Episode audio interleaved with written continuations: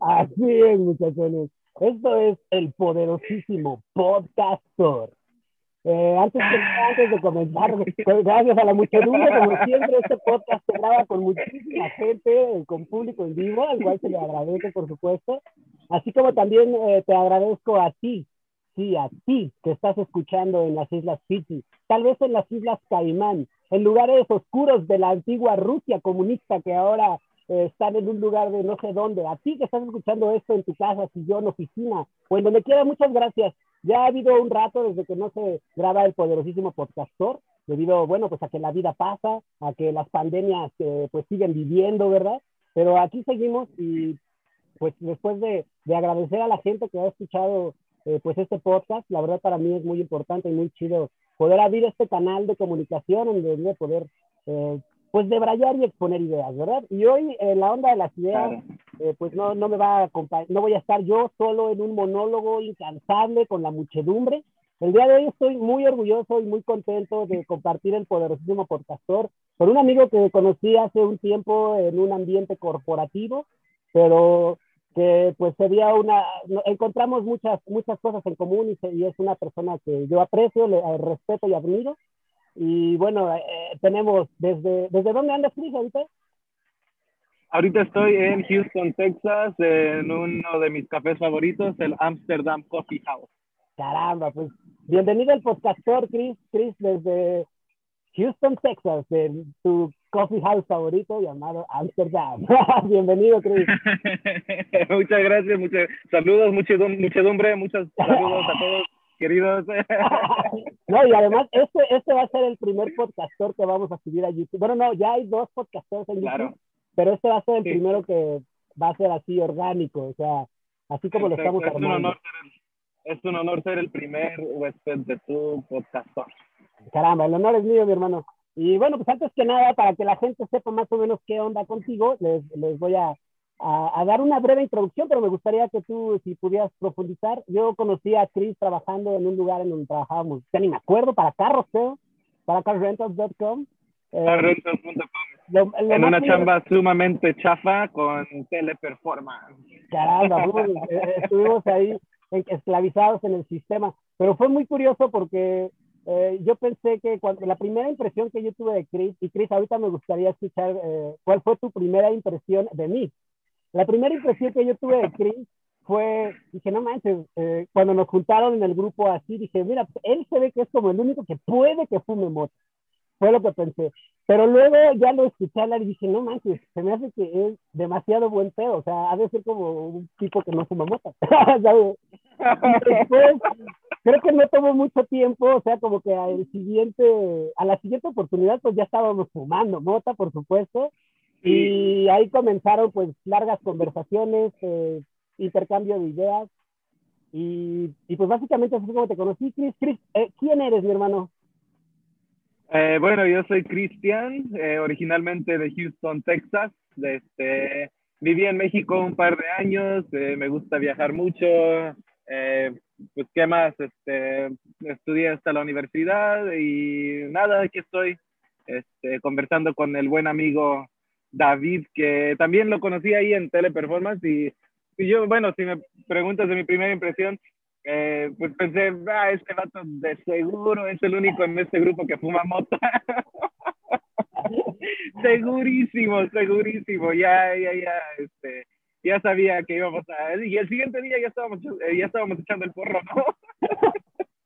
Oye, pero qué chistoso que nuestras primeras impresiones sociales fue identificar quién fumaba mota, ¿no? Siempre es lo primero que se hace con un grupo nuevo. La verdad es que sí. Eh, no me avergüenza, tampoco me enorgullece, simplemente así es, así es la vida. Exacto, exacto. Oye, y, cuando llegamos, pues una de las cosas que yo noté fue que evidentemente tu inglés pues es muy bueno, o sea, eh, ahí noté que pues que traías como que el conocimiento de causa, ¿no? De, de, estar en el lugar. ¿Nos podrías platicar un poco en dónde, creces en Houston tú, en el estado de Houston? En el estado de Texas, en la ciudad de Houston. sí, bueno, aquí, aquí nací en el 96. Eh, hablé puritito español hasta la edad de ¿qué, seis años. y ya cuando cumplí los seis años, en lo que aquí es el primer grado de la primaria, creo que ya igual, ¿no? Este, el, el primer año que me meten a un, a un salón lleno de gringos con ojos azules y así como, ¿qué pedo esto? Es que como que no entendía nada yo, ¿no? Pero pues era cosa de, de nadar o hundirme, entonces pues escogí, escogí nadar y este, rápidamente aprendí el, el inglés, pero lo bueno es que tengo muy buena relación con mis familiares en México. Eh, yo pasaba todas mis vacaciones desde que estaba yo morro en, en México eh, o en Guerrero, en la Ciudad de México o en Guerrero y siempre he tenido muy buena amistad con, con este, mis familiares allá. En mi casa siempre hablo puro español con mis papás, en la iglesia en la cual, este, bueno, eso ya es otro, toda otra historia, ¿no? Pero soy muy activo en la iglesia y este, también puro español ahí casi con los, los la gente, pues, los que considero adultos, ¿no? Yo no, no me considero adulto, considero a los que están más grandecitos adultos. Fíjate que acabo de leer un, un un reportaje en donde habla que el cerebro de, de la de los hombres, hombres y mujeres, llega a la adultez hasta los 30 años, que hemos vivido en un mito en donde realmente el cerebro ya se configura en su adultez entre los 18 y 20 y no, ya se está demostrando que no, que nos toma más. Es hasta los 30 años en donde realmente en teoría el cerebro ya está eh, totalmente set up eh, para la vida adulta. Entonces, yo por siempre seré un adolescente, yo creo, mi hermano. Oye, y y entonces creciste hasta los seis años, eh, digamos, rodeado de cultura mexicana. Es hasta que entras a la primaria en donde se abre, como lo comentas, ¿no? Te, te metes a, a, nadar a este mundo de blanquez y de ojo claro. ¿Hubo contraste, contraste, cultural para ti? Bueno, eras muy niño, no sé si eh, recuerdes algo, pero ¿cómo fue esa adaptación? ¿Te costó trabajo? Eh, fíjate que, bueno, se, se, oyen así como casos de racismo aquí y allá, ¿no? Pero en mi vida, en realidad nunca me he sentido discriminado, tal vez solamente al principio, eh, pero no tanto por la diferencia cultural, sino porque yo era como que medio ñoño, era como que un perdedor y me traté de sentar con, con los populares, ¿no? Con los, los acá. Y me acuerdo que uno nada más me dijo, you're disqualified, you have to leave my table, que no sé qué, y era el, el más mamoncito de, del grupo, ¿no? Entonces, como que esa, esa es la única experiencia de como de discriminación, por decir que he sentido. Pero ya, y eso era no tanto, te digo, por la diferencia cultural, sino tal vez porque no hablaba yo muy bien el inglés y aparte porque pues era ñoño. Pero ya este, aprendiendo el inglés, este, me adapté muy rápidamente, hice amigos de todas este, razas, culturas y todos, pues, este, coincidíamos con el inglés, ¿no? Porque así es el sistema educativo, obviamente, aquí en el Gabacho. Y pues nada, estudié aquí primaria, secundaria, prepa y hasta la universidad, eh, todo en inglés, todo en inglés. Y eh, si coincidía con algunos hispanos aquí o allá, tal vez este, que estábamos cómodos, hablábamos un poco de español, ¿no? Entre nosotros, pero, pero en general, puro inglés, puro inglés y desde en esta etapa, en esta primera etapa escolar en el sistema eh, gringo de educación, eh, entonces ya desde ahí ya es una onda multicultural, ya desde ahí empiezas a tener amigos de distintas eh, etnias, por así decirlo, etnias culturales, o es ya va más adelante, ya en la prepa, secundaria. Mm, quizá más en la secundaria, quizá más en la secundaria es donde había más diversidad, como que a la escuela donde yo, yo no vivo en un, bueno, hasta la fecha, este, ahorita que estoy aquí en Houston, estoy con mis papás y este, no vivimos en un barrio así muy bonito que digamos, pero cruzando la calle está el barrio muy bonito y ahí es donde yo fui a la escuela y es por eso que habían tanto, tanta gente de, de piel blanca. Pero ya cuando fui a la secundaria fui a un área un poco más diversa y este, ahí fue donde, donde experimenté más con la diversidad de Houston, ¿no? Porque Houston es increíblemente diverso, es muy diverso, hay gente de todo el mundo aquí. Y entonces empecé a ver eso más en la secundaria y eh, aún más en la prepa y en la universidad aún más, porque pues en la universidad hay, hay gente que viene, gente que incluso estudian hasta la preparatoria en sus países eh, nativos, ¿no? Gente de Rusia, gente de Bélgica, gente de Morroco, gente de Tailandia, que se vienen aquí hasta, hasta esa edad, ¿no? Hasta la edad de, de para, para, ir a la universidad. Entonces, como que yo creo que conforme iba subiendo más de nivel educativo, como que iba viendo yo más y más y más diversidad. Oye, Cris, ¿podrías platicar un poco de ese sistema educativo? ¿Cómo es tomar clases? Eh, digo, no sé si te quieras basar en, en, la, en la, primaria o en, en, high school o en, la universidad, pero o, o, resumir un poco, un breve, cómo se estudia. No sé si has tenido oportunidad de estudiar aquí en México, pero me gustaría si pudieras platicar un poco del sistema educativo en Estados Unidos. Con respecto, por ejemplo, a las a ciencias, eh, se estudia, he escuchado que dicen que, por ejemplo, a niveles de preparatoria universidad, eh, en el sistema americano es mucho de, de, investigar, que se te da mucho el tema de poder este, hacerlo por ti mismo. No sé, digo, yo no tengo la experiencia, no he estudiado nada allá. Eh, ¿Podrías platicar algo de cómo es estudiar en Estados Unidos? Este, sí, claro. Eh, bueno, sí, como, como dices tú, es, es mucho de, de, hacerlo uno mismo, ¿no? Nos dan como que los, las herramientas, por decir, el conocimiento para poder luego nosotros investigar por nuestra propia cuenta, no nos tratan de inculcar así como al, algún aspecto político, como nada, no como que nos enseñan cosas muy neutras y nosotros salimos al mundo y hacemos nuestras propias deducciones. En cuestión de matemáticas y ciencias es muy, bueno, yo siempre he estado en niveles, bueno, no por escucharme mamoncito, pero en como en niveles avanzados, ¿no? Como que este, en, la, en las este, escuelas hay regularmente tres niveles de, de estudiantes en, en, el mismo grado, ¿no? En el mismo, en el mismo año. Gente que no le echa muchas ganas, gente que dos, tres y como que el grado más avanzado. Y por suerte o por no sé qué sea, siempre he estado en, en, el, en el más este, alto y siempre han sido más, muy intensivas las clases. No he tenido oportunidad de estudiar en México, pero sí alguna que otra vez infiltré alguna clase con, con mi primo. Este, fui con él a la UNAM eh, como a principio de año y yo me hacía pasar como un estudiante pues normal, como si estuviera yo, yo atendiendo esas clases con un nombre falso, usaba nombres como Valdemar Johnson o como, Caramba. como, como, como Crisóforo Guadarrama o no sé, y así estupideces, no, nada más por, por diversión. Y noté que parece que en, en México hay como una relación más como más relajada entre estudiantes y profesores como que son casi como cuates a veces. Pero aquí no, aquí se da mucho a respetar los maestros, se dan mucho a respetar y como que hay, hay una línea muy definida que no se debe cruzar entre, entre relación de maestro y, y, estudiante, como que no pueden, no pueden ser amigos, como que son, son muy profesionales aquí, son muy, este, muy, este, como que vamos a lo que vamos a la escuela y no sé, no sé cómo sea en México, pero bueno, escucho muchas historias que desde la prepa la gente se sale a beber, ¿no? Que la gente este, eh, alega con sus profesores para que les den un, un 6 o un 7 para, para, para pasar la materia, ¿no? Aquí no se puede hacer eso, aquí es el grado, el, la nota que le toca a uno y ya, no, no, no se puede negociar regularmente.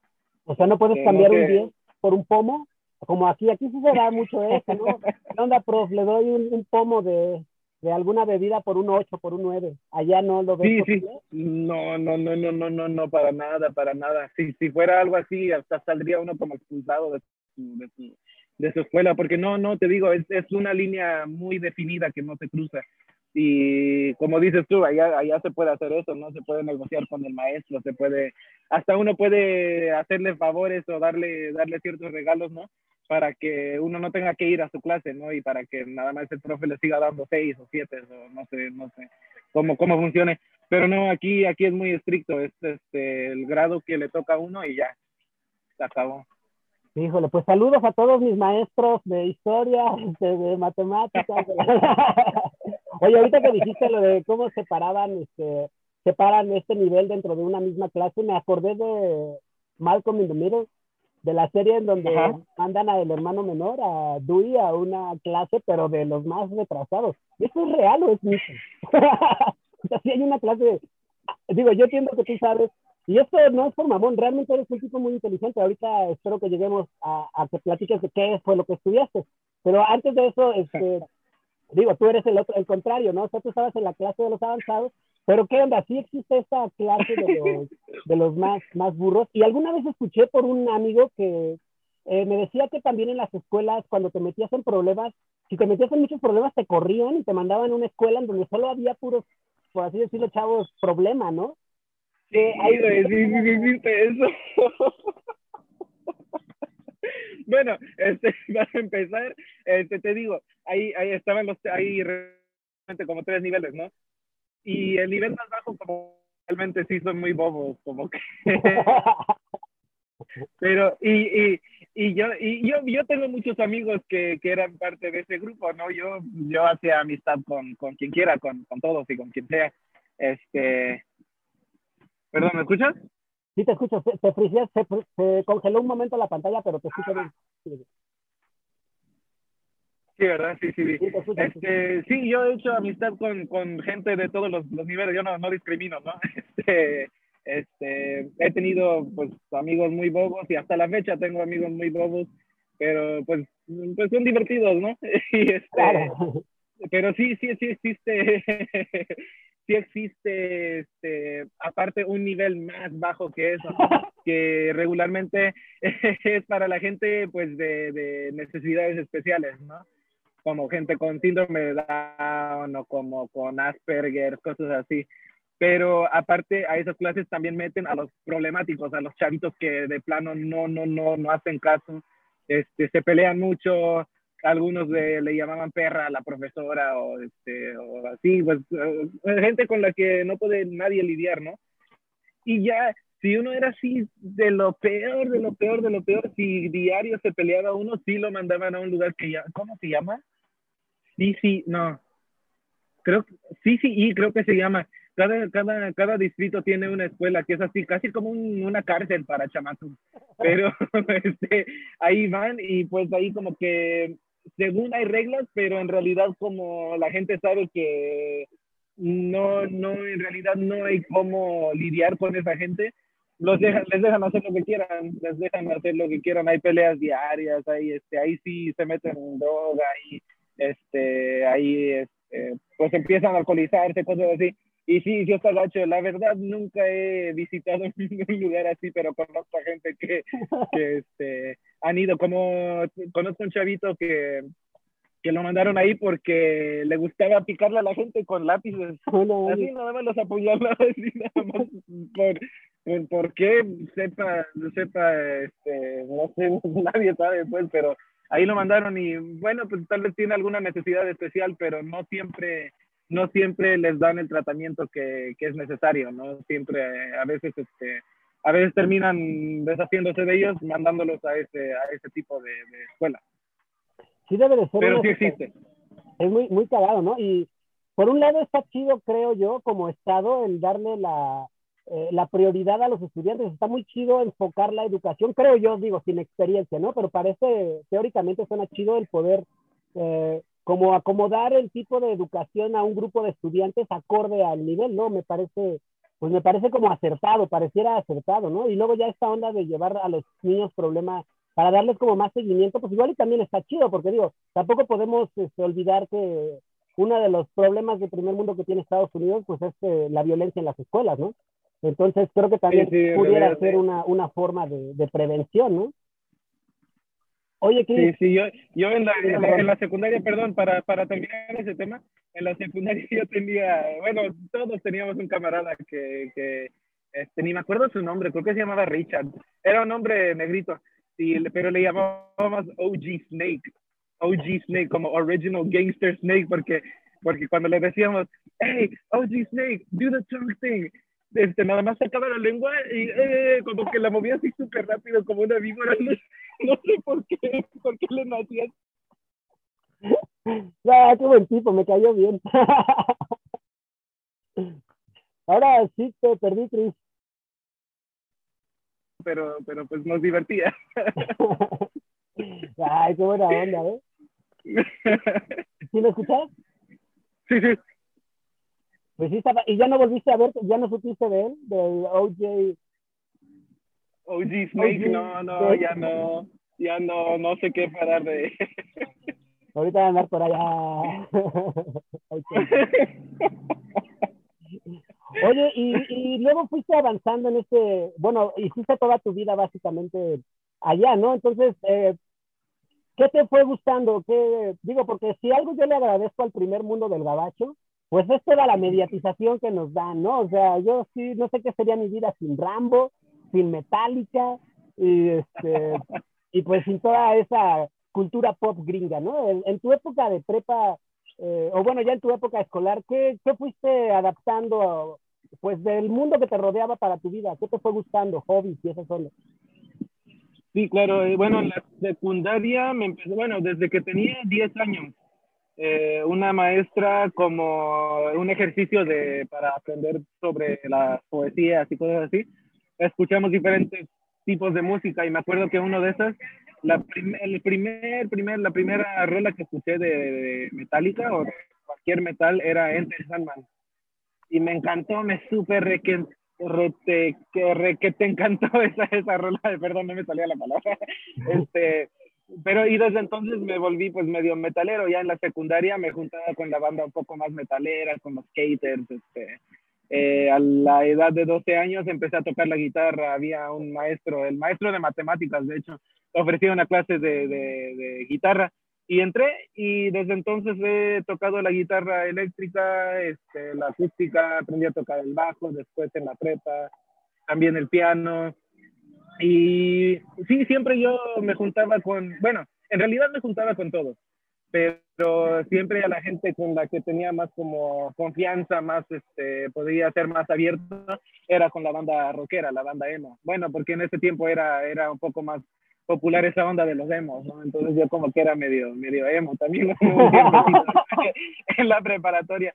Pero aparte de la prepa a la que fui, en la, a la prepa a la que fui no habían los tres niveles, solo estaba el tercer nivel más alto, porque aquí lo que se hace es que regularmente uno va a la prepa que le toca por, por este, código postal. Si uno está en cierto código postal, va a esta prepa. Si uno está en este código postal, va a esta prepa así. Pero si uno quiere ir a una como a la que yo fui, uno tiene que, que pasar unos dos o tres exámenes como de, de, inteligencia general y ya lo aceptan o no lo aceptan. Y por suerte a mí me aceptaron, era una, que, una escuela que especializaba en, en leyes, en leyes para, para gente que quería ser abogado, ¿no? Yo quería ser abogado en ese entonces. Pero también ahí me entraba banda, pues también muy, muy, muy chida, rockera, muy buena onda y me juntaba mucho con ellos. Eh, tocaba música de vez en cuando con ellos, este, y pues nada, este, ya en la, en la universidad mmm, no me juntaba tanto con, con rockeros que digamos, pero pues con, con quien sea, en realidad ya, ya no tenía tanta preferencia, ya este, hacía mis grupitos de amigos y ya, ya este, pues nada. Oye, me gustaría contrastar un poco, ahorita que mencionaste de lo de la guitarra, ¿qué tan fácil es acceder a, a las guitarras, amplificadores, a todo el equipo eh, allá? Por ejemplo, ¿cuál fue tu primer guitarra? ¿Te acuerdas? Sí, claro. Este, mi primera guitarra fue un Epiphone LP Junior. Y mi primer amplificador un Marshall de, oh, 80. sí, sí. Este, ese, ese fue mi primer equipo. ¿Y cuánto y... gastaste? O sea, ¿lo compraste nuevo? ¿Cómo, cómo, cómo fue la historia? Sí, de nuevo, nuevo y me salió medio barato, bueno, lo que se considera aquí barato, ¿no? La guitarra costó 100 dólares. Eh, esto fue en el que, en el 2000, 2008, por ahí, como 2008, 2009. 100 dólares por la guitarra y como 80 dólares el amplificador, se me hace. Y unos 20 dólares por este, el resto del equipo, el cable y la, todo eso. Entonces, 200 dólares eh, no está tan mal, ¿no? Híjole, pues si lo comparamos, por ejemplo, en México, ahorita, dos mil dólares, ¿qué serán? ¿Como cuatro mil pesos? ¿Un poquito menos de cuatro mil? Cuatro mil pesos, sí, cuatro mil. Eh, yo creo que con cuatro mil pesos no te compras una Gibson, una guitarra Gibson y un amplificador Marshall usado. O sea, yo creo que sí, yo creo que no. O sea, sí, sí. Sí, no, bueno, sí. Creo que, creo que estoy de acuerdo. Una ventaja acuerdo, competitiva del primer mundo, ¿no? Sí, sí, he estado, he estado notando más y más últimamente. Eh, bueno, y, y, después de eso, yo he comprado todo mi equipo usado. En realidad compro muchas cosas usadas, ya, muchísimas cosas usadas. Mis celulares han sido usados, este, las, las guitarras que después compré. Después me compré una ESP ESP Viper y hace como un mes me compré una BC Rich. Oh, de que, pico, está súper chingona, la verdad. Y me costó, me costó 90 dólares. Ah, Creo no. que regularmente cuestan 300 o algo así. Aquí una no baja de 5 mil pesos. Pero está, está, chido. Fíjate, ahorita que comentas lo de las eh, que has comprado cosas usadas, pero también hay que tomar en cuenta que eh, Estados Unidos es un país en donde la cultura del desgaste es muy cabrona. Es decir, o sea, ¿qué, qué, qué tan frecuentemente un güero de cepa eh, se compra tenis, ¿no? O sea, puedes tirar cosas casi casi de una, dos puestas y dejarlas, ¿no? Guitarras, sí, Yo tengo muchos conocidos que tienen cosas que ellos consideran basura, que son cosas pues, que son muy buenas, que tienen aparatos Apple, tienen iPads ahí nada más. Y es basura. Ahí, tienen hasta hasta como motores, tienen máquinas lavadoras, muchas cosas, generadores, cosas que ellos consideran basura porque no tienen uso para ellos o ya tienen algo más nuevo. Y en realidad ahí nada más están arrumbadas, ¿no? Nadie, nadie les hace caso. Y podrían venderlas, pero según ellos no va a tiempo venderlas, va más trabajar o este, pasarla bien que vender la cosa y entonces mejor nada más y es donde yo este, me doy cuenta y pues les pregunto de cuánto quieren y ya me dan un precio barato y ya pues es mío. Entonces, este, sí, aquí hay mucha cultura de, de, desgaste, así. Quieren lo más nuevo, lo más nuevo, lo más nuevo y lo viejo ya no les importa. Eso está, está, es interesante. Alguna vez llegué a ver en un, un este, documental, alguna tontería de esos que veo, eh, de una persona que se da el rol por un barrio rico de Estados Unidos y dice, no, pues para que vean lo que la gente tira, ¿no? Y hay gente que tira sillones, televisiones. Televisiones, casi nuevas. Casi nuevas. Eso me impresionó, ¿no? Digo, pero estamos hablando de uno de los países eh, pues más ricos del mundo, ¿no? O sea, digo, yo creo que está este, eh, proyectando que China les va a dar vuelta en unos cuatro o cinco años, pero pues el día de hoy Estados Unidos sí, sí, eh, yo creo que ya están muy cabrones los chinos, eh, pero hasta el día de hoy Estados Unidos sí, claro. la, potencia, ¿no? Entonces, eso es como que una característica, creo yo, ¿no? De las sociedades eh, primermundistas, este desgaste, pero que bien aprovechado, pues no manches, está chingón conseguirte una guitarra de 100 dólares y de marca buena, de calidad, de calidad efectiva. ¿Me escuchas? Sí, sí, exacto, sí. Oye, Cris, ¿y luego cómo fue que seguiste, seguiste, bueno, ya en esta onda, entonces estabas como proyectándote para, para estudiar Derecho, pero ¿cómo es que, que decides eh, eh, estudiar? ¿Qué, estudias para ti? Bueno, ¿qué estudiaste? Bueno, lo que terminé estudiando, empezar, desde la prepa quise estudiar Derecho, ¿no? Eh, por medio de la misma prepa obtuve un trabajo en una compañía de, de aceite, eh, haciendo contaduría para el, Departamento de Recursos Humanos. Ajá. Y entonces me, interesó me interesaron los, los negocios y entonces empecé a estudiar negocios. Perdón, no te entendí. Ah, ¿qué, ¿qué edad tenías de tu edad? Hola, Sí, yo te escucho, te escucho, pero ¿se frició la pantalla? ¿Me escuchas? Sí, te escucho, te escucho, te escucho. Hola, hola. hola, Sí, te escucho, ¿me escuchas tú? Se fue. Aquí se les está cortando un pequeño problema técnico en el poderosísimo podcastor con el buen Chris, que es un... perdón, perdón. Es un, eh, bueno, tiene una historia eh, muy agradable de, de estudiar en el Gabacho Ahorita esperamos que pueda, que pueda volver, eh, porque tiene una experiencia, esto me parece interesante, él, él estudia una ingeniería. Quisiera que él lo platicara, ahorita no sé si eh, pueda volver.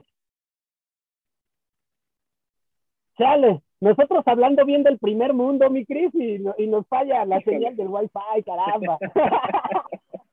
las chinas o rusas estuvieron acá interfiriendo la señal. Saludos, presidente Lenin. ah, no, Lenin, no, Putin, Putin, perdón. Ahí está, Chris. Úchale, no puede ser. El primer mundo nos está presionando. hola, hola, Chris. Ahí te veo. Sí, sí, aquí estamos. Oye, Chris, este.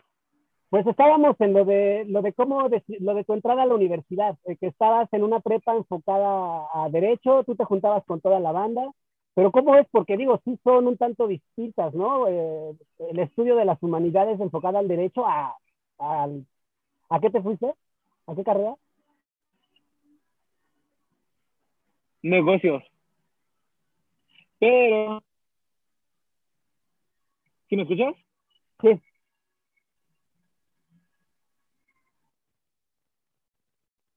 Bueno, entonces este, empecé yo a trabajar en negocios y según me interesó, ¿no?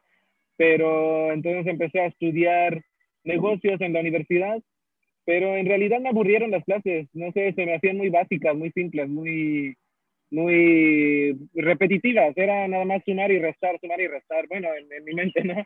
Este, era pura sumar y restar, quería algo un poco más, más interesante, más complicado, algo que no fuera tan, tan mediocre aparte, porque ser contador, guácala, como que platiqué con algunos contadores en esa compañía y me decían así como, no estudies contaduría, por favor, no lo estudies, será, será un error muy grave.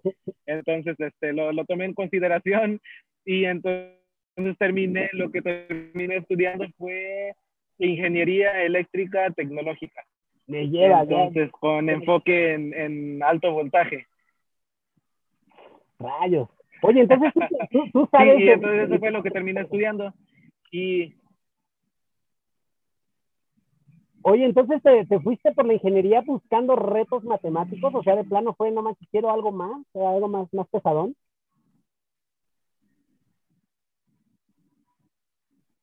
Exacto, exacto. Fue es justo eso, algo, algo más pesado, algo más, este, más interesante, que valiera, que valiera, pues lo que estábamos pagando a la universidad, ¿no? Porque fue un chingo de lana. Entonces, este, algo que valiera la pena, algo no tan, no tan aburrido. Órale, qué chido. Saludos a, a este, Puerto. Yo creo que fue buena opción, creo que fue, sí, sí, creo que, creo que fui por el camino correcto. No, pues yo creo que sí. Oye, ahorita que mencionas lo de eh, lo del pago en la universidad. ¿A qué universidad fuiste? Fui a la Universidad de Houston, aquí, pues, en Houston. Este, ¿Qué tan caro es? eh, lo de... Eh, son lo de 10 mil dólares al semestre, no, por año, por año. 10 mil dólares al año. Es una lana. He escuchado que luego, este, o sea, por ejemplo, hay veces que una universidad te permite el estudio, pero después que terminas tienes que trabajar ciertos años para pagar esa deuda, ¿no? ¿Sí, sí funciona así?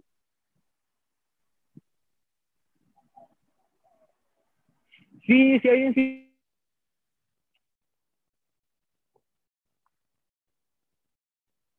Así, pero en para lo que se considera aquí, ¿no? Aquí somos, mi familia y yo somos considerados de, de clase baja. Entonces hay mucha ayuda del gobierno, hay mucha ayuda del gobierno y aparte yo encontré muchas becas que me daban lana simplemente por, por, por lo que quería estudiar, por las actividades extracurriculares que yo hacía y aparte también nos tocó mucha suerte en que el, los jefes de mi papá eh, nos ayudaron también mucho. Ellos eh, aportaron mucho, mucho, dinero también para nuestra educación, simplemente lo veían como una inversión a la sociedad. Esto, una vista. Este, no, eh, ellos lo veían como una, una inversión a la sociedad y entonces gracias a ellos también pudimos salir adelante y terminar nuestros estudios. Órale, qué locura. ¿Y, ¿Y qué tal la vida universitaria en Estados Unidos? ¿Es como se ve en la tele? Porque yo vi Beverly Hills 90. este, en realidad es... es este es un poco exagerada eh, la, la, lo que enseñan en la tele, ¿no? Sí hay muchas fiestas, sí hay pachangas, sí este, hay, hay amistades de todos, de todas clases, ¿no? Pero sí, sí está muy exagerado lo que enseñan en la tele. Oye, Pero sí es muy divertido, es muy divertido porque igual igual uno conoce gente de, de todos tipos de, de todos tipos de, de, de historia, ¿no? De todos, de todas culturas, de todas ideas, ideologías, cosas así. Entonces es, es muy, es muy interesante. Es, este, a mí me gustó muchísimo ir a la universidad. sí ha de ser eh, muy, pues sí, la experiencia de conocer gente en, en, otras culturas, otros pensamientos ha de ser muy chido. Y también algo que es muy chido es este, viajar, ¿no? Sí, porque, claro. Porque una de las cosas que platicábamos cuando, cuando recién nos conocíamos era eh, los viajes que hiciste. No sé si en este periodo de tu vida, eh, pero ¿podrías platicar un poco de los viajes que, que has tenido? Sí, claro. Eh, yo he viajado mucho desde el 2011. Desde que yo estaba bebé siempre he ido a México, entonces he ido, casi he recorrido muchas partes de México con mi familia, con mis papás, ¿no? con mis hermanos. Pero eh, empezando del 2011 para acá, empecé a viajar también mucho porque habían, eran muchas peregrinaciones con, con la iglesia. Entonces, con mis camaradas de la iglesia, que tampoco son santitos, ¿eh? son como que hasta más desmadrosos que mucha gente que conozco que no está en la iglesia, pero este, por eso me gustaba mucho viajar con ellos. Pero también, también este, eran unas jornadas que íbamos a, a ver al Papa, eran, eran este, se llaman Encuentro Mundial de la Juventud. Entonces, cada dos o tres años íbamos a un país diferente, a donde fuera este, este evento. Íbamos unas dos o tres semanas eh, y recorríamos los países, viajábamos y ya unos dos o tres días íbamos a esa jornada con el Papa. Me ha tocado ir con este grupo a España, a Brasil, a Panamá, Italia, Polonia, Austria y ya de un tiempo más para acá, como en mis tiempos de universitario, como del 2015 para acá, yo me iba por mi propia cuenta. Yo me iba solito, me iba una semana antes que ellos y este, encontraba dónde comprar mota, dónde, dónde ir a beber, así, así chingón, ¿no? y este y ya cuando llegaban mis camaradas ya, ya yo estaba ya pues equipado para, para lo que fuera, ¿no? y ya yo tenía un poco, un poco, ya tenía una noción de por dónde estaba, como en Italia. Lo primerito que fui a hacer en Italia, fui a unos puentes famosos donde hay unos, unos vatos negros eh, vendiendo mucha como mercancía pirata, pero aparte tienen, pues, tienen un chingo de mota y ahí, pues, ya yo, yo sabía que ahí se podía comprar. Hice mucha investigación antes de ir. Igual en Francia, este, descubrí que en, en la, en la igual hay muchos africanos vendiendo hashish. Eh, en, en donde más, en, bueno, he ido, he ido a Ámsterdam, a Holanda, y ahí es súper legal. Aquí en Colorado también es súper legal, entonces se puede comprar en cualquier, cualquier este, tiendita. En, está chingón en Ámsterdam, porque aquí, no, aquí, aquí venden puro CBD, entonces, como que nada. Este café tiene CBD, este, pero no, no venden THC porque aquí no es legal. Pero en Ámsterdam, si uno va a, una, a un café, es como pedir un, es como pedir un café, les, les dices, oye, quiero tres gramos de white widow, y ahí mismo te lo sirven, te lo ponen en tu bolsita, te dan unas este, sábanas y aquí toma. Y te puedes poner a fumar en la calle, en, en el patio, del hotel, en el hospital, y no, nadie dice nada, nadie dice nada. Entonces está, está muy chingón en lugares así. En cambio, aquí en el Gabacho, en Colorado, sí está más regulado. Uno tiene que ir a, ciertas, son como farmacias, los, los dispensaries. Eh, son como farmacias, entonces uno tiene que mostrar su IFE, eh, eh, y, eh, en privado, en la casa de uno, en algunos hoteles, lugares así, y en la calle no está permitido porque a, a nivel federal sigue ilegal. Entonces es muy diferente la cultura, es muy diferente la cultura allá y acá. Eh, igual en Francia no es, no es, este, no es legal, pero es muy, muy, muy socialmente aceptada. Entonces yo este, fumaba en la calle. Híjole, creo que se volvió a cortar. Y ahí. ¿Sí? Ahí estás, Chris.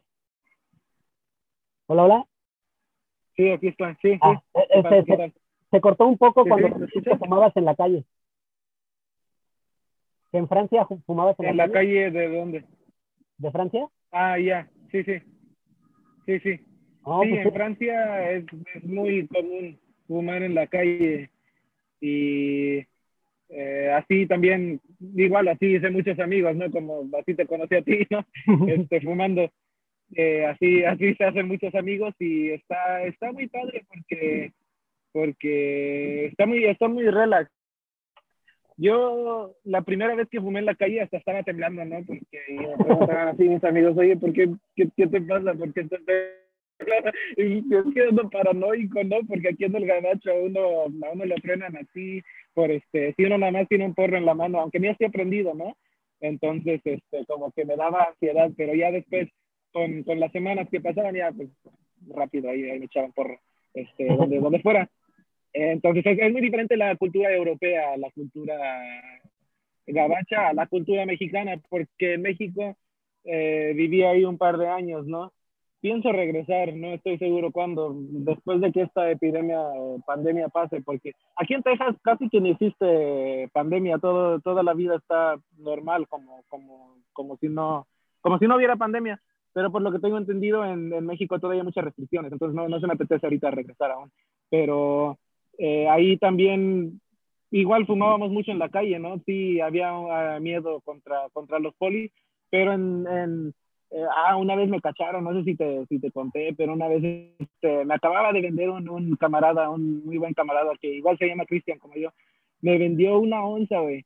Me vendió una onza entera y yo la tenía en mi mochila y nos como pendejos nos pusimos a fumar en la calle y seguramente que vienen los cerdos y que nos frenan. Y 500, 500 bolas me bajaron, güey. 500 bolas. Pero bueno, porque yo, yo le hice yo le hice una oferta que no, no podía no podía pagar, entonces. Primero le decíamos que 200 o que 250, ¿no? Y decía que no. Y le dije, ya, güey, ya, ya, ya, deja esta mamada, ya 500, ¿qué, qué tal? Y me dice, a ver, ya le había llamado a una unidad que fuera por nosotros y que no sé qué. Y dijo como, ya, no, no, ya todo está bien, todo está bien, ya, ya, venga.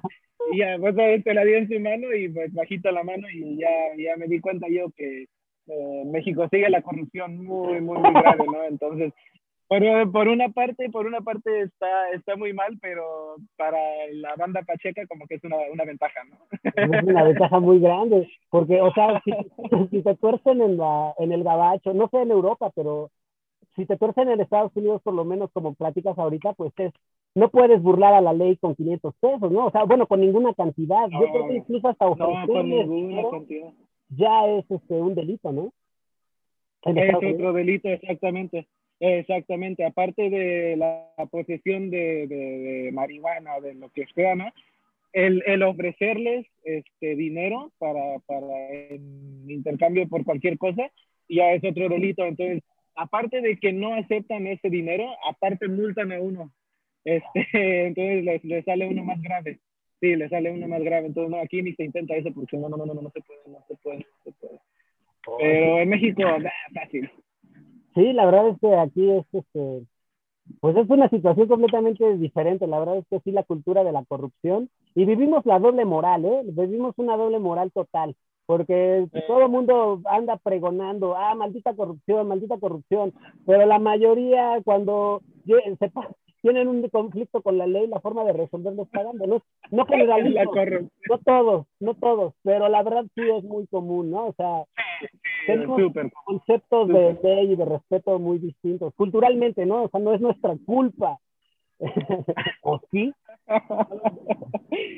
sí, sí, hasta la gente respetable, ¿no? Como doctores o gente profesional, si hacen, si como que los, los detienen por, por una infracción, ¿no? De en la calle, por por ir a exceso de velocidad o por algo así, igual también lo arreglan con un, un varito, ¿no? Y gente, gente moral, ¿no? Gente que tiene su ética así bien, bien hecha, pero igual toman ventaja de la, de la corrupción para salirse del problemita y pues así, así está en México la cosa, pero bueno, ¿qué se puede hacer? Es, complicado. Oye, y cuando tú viajabas, me llamó la atención eh, lo del grupo de la iglesia. Eh, ¿cuál, ¿Tú viajabas, eh, has viajado con, eh, con pasaporte gringo? O mexicano? ¿Con cuál de los dos?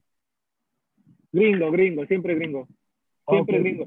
Bueno, yo, yo viajo con pasaporte gringo, pero cuando conozco a gente les digo que soy mexicano.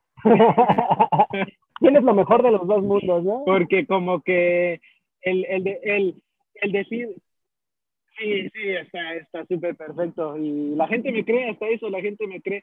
Eh, hay muy poca gente que sabe que, de mis amigos, bueno, que saben que nací en, aquí en, Houston, en los Estados Unidos, pero sí es, lo mejor de los dos mundos, porque el decir soy gringo en casi cualquier país del mundo ya, ya, ya implica que uno, que la gente, que les voy a caer mal a la gente, ¿no? Que, que voy a ser muy ignorante, que quizás sí lo soy, ¿no? Quizás soy algo ignorante, soy este, hasta como que arrogante, soy, soy esto y el otro, pero el decir que soy mexicano, la gente dice así como, ah, chingón, güey, o algo así, no me dicen algo, algo, como o como que según ellos han escuchado de México, ¿no? Pero no me gusta decir que, que soy que soy este gabacho regularmente. Y tú en un tema de... Pero sí viajo con mi... Viajas con tu pasaporte. Te iba a preguntar en esto que me comentas de, de, que, bueno, puedes usar este, esta dualidad cultural, ¿no? Pero, eh, y tú en tu, en, eh, pues en tu ser interno, en tu diálogo personal, eh, ¿cómo te identificas culturalmente? ¿O cuál es tu... Sí, totalmente.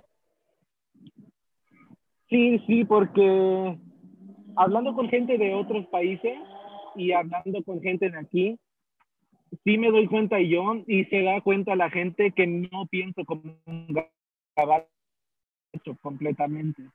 No, no tengo toda, todos los, este, las aspiraciones de una gente de, aquí del Gabacho, no tengo este, la mentalidad, no, no tengo como los, los, los modales, pero se dice, no sé. Hay, hay, muchas cosas con las que yo diferencio con la gente de aquí. Puedo adaptarme, yo puedo, I can blend in, puedo, puedo este, ser parte de cualquier grupo, ¿no? Y, y disimular como que soy parte de ellos pero en realidad te digo, platicando así profundamente como contigo o con, con otra gente, mm, según ellos me dicen que no, que no, no, no soy tan, tan este, súper gabacho, lo cual me alegra porque tampoco quisiera ser 100% de aquí, no sé, como que tiene una connotación negativa. Y, este, pero sí identifico, identifico más con, con, mi lado mexicano. Es, qué bonita respuesta. No, y te lo pregunto porque yo en lo personal no, no lo no veo mal, ¿no? O sea, eh, ah, yo te entiendo que hay mucho odio hacia, hacia los gringos por justa razón, o sea, la verdad también hay, hay como que motivos por el cual el mundo odia al gabache, pero Exacto. la gente es muy diferente, ¿no? O sea, una cosa es el Estado, como vemos el gobierno, y otra es la gente, ¿no? En tu experiencia uh -huh. me llamó la atención ahorita que comentabas que la, eh, por lo general, la y esto también yo lo he visto más que nada en televisión, ¿no? Escuchando hablar gente europea hablando de, de americanos, sí suelen como que verlos, verlos mal. O no mal, pero sí como que esta onda medio despectiva de que si van a ser, no van a ser cultos porque eh, estudian en McDonald's o, o van a comer eh, comida, no sé, cosas así, ¿no? De, sí, sí, claro, claro. Cosas por el estilo. Pero tú en tu experiencia, lo, en tu experiencia porque yo no creo que todos los gringos sean malos, ¿no? No creo que nadie, no podemos, no, no creo tampoco. en la generalización. No creo que podamos decir tampoco. el todo o el nada. Eh, dicen que los que generalizan suelen ser las personas que no tienen argumentos, que no conocen. Entonces sí creo que es un error generalizar. No creo que todos los gringos sean malos. Tú en tu experiencia, ¿cómo Pero, definirías, definirías eh, y juntando, haciendo la mezcla de lo bueno y lo malo, ¿cómo definirías en tu experiencia como un mexicano nacido en Estados Unidos que es eh, la idiosincrasia gringa, su forma de ser, su... Ajá, este, creo que lo que, lo que más domina a los americanos, a los gringos, ¿no? a los estadounidenses, más que la ignorancia es la arrogancia. Como que he conocido a mucha gente gringa buena, que son buenas personas, ¿no? Son muy buenas personas, tienen buenas intenciones, son muy respetables, son esto y lo otro, pero tienen, no sé, cierto, cierto grado de arrogancia donde, donde su, sus buenas intenciones como que hasta se ven como que lo hacen por beneficio a veces. Entonces, este, no, no son, no sabría cómo decir, pero, pero sí, siento, siento que, que muchos son, son arrogantes.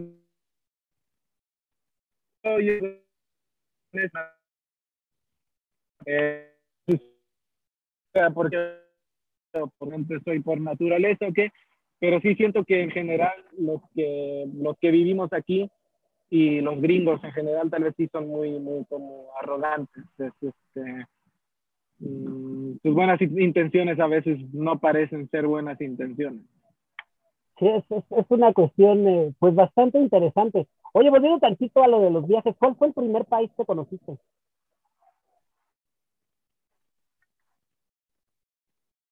Que no sea México ni Estados Unidos.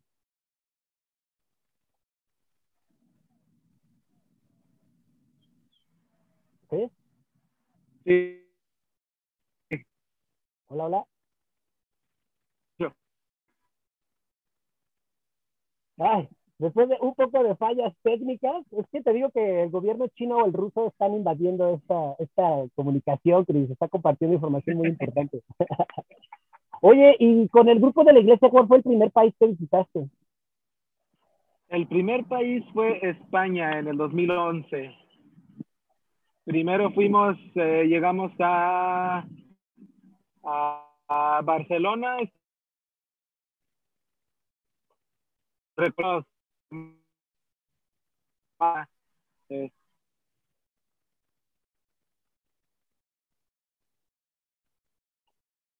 En Madrid, ahí estuvimos un tiempo, eh, fuimos a Dinamarca unos tres días ah, cómo me encantó Dinamarca, estaba hermosísimo, muy, muy bonito país.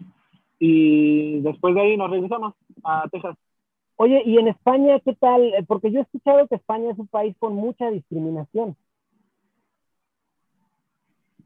Sí, este, eso parece, quizá más en años recientes, como yo fui hace 10 años, no, no era tan, tan, este, tan grande el odio. Yo creo que con el uso de las redes sociales y de, y de muchas cosas en esta década pasada, ha crecido mucho el, el, odio contra ciertos grupos, ¿no? Contra cualquier grupo, ¿no? No, ni tiene que ver con raza ni, ni cosas así, sino que ideologías. Entonces, hay mucha división entre las sociedades, entonces creo que ahora se ve más discriminación y más, más eh, conflicto, pero hace 10 años en realidad nosotros no, no, no experimentamos nada de conflicto. Pero aparte, como era una de de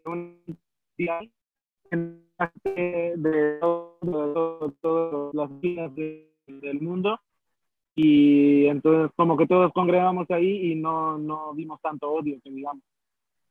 Qué, qué, qué, interesante, a mí siempre me ha parecido esto de viajar como muy chido porque pues te permite conocer otras culturas, hablar con gente eh, pues con un trasfondo distinto al tuyo, eh, para ti, ¿qué ha sido lo más enriquecedor de conocer otros lados del mundo? Aparte de fumar mota internacional, que ya te pone en otro nivel en, la escala de Pacheque. Ahorita vamos a esto, ¿no? Ya vamos a hablar de mota, pero ¿qué te ha dejado en el, en el tema humano o tú personalmente en tu, en tu experiencia el viajar? ¿Ha cambiado algo en ti el hecho de conocer otros lugares? Sí, claro, claro, claro. Sí, eh, bueno, eh, por una parte me gusta mucho conocer a gente de distintas partes del mundo, ¿no? Conozco a gente que son del, del Caribe, algunos que son de países tercermundistas como Algeria, Morocco, este, eh, Tailandia, lugares así.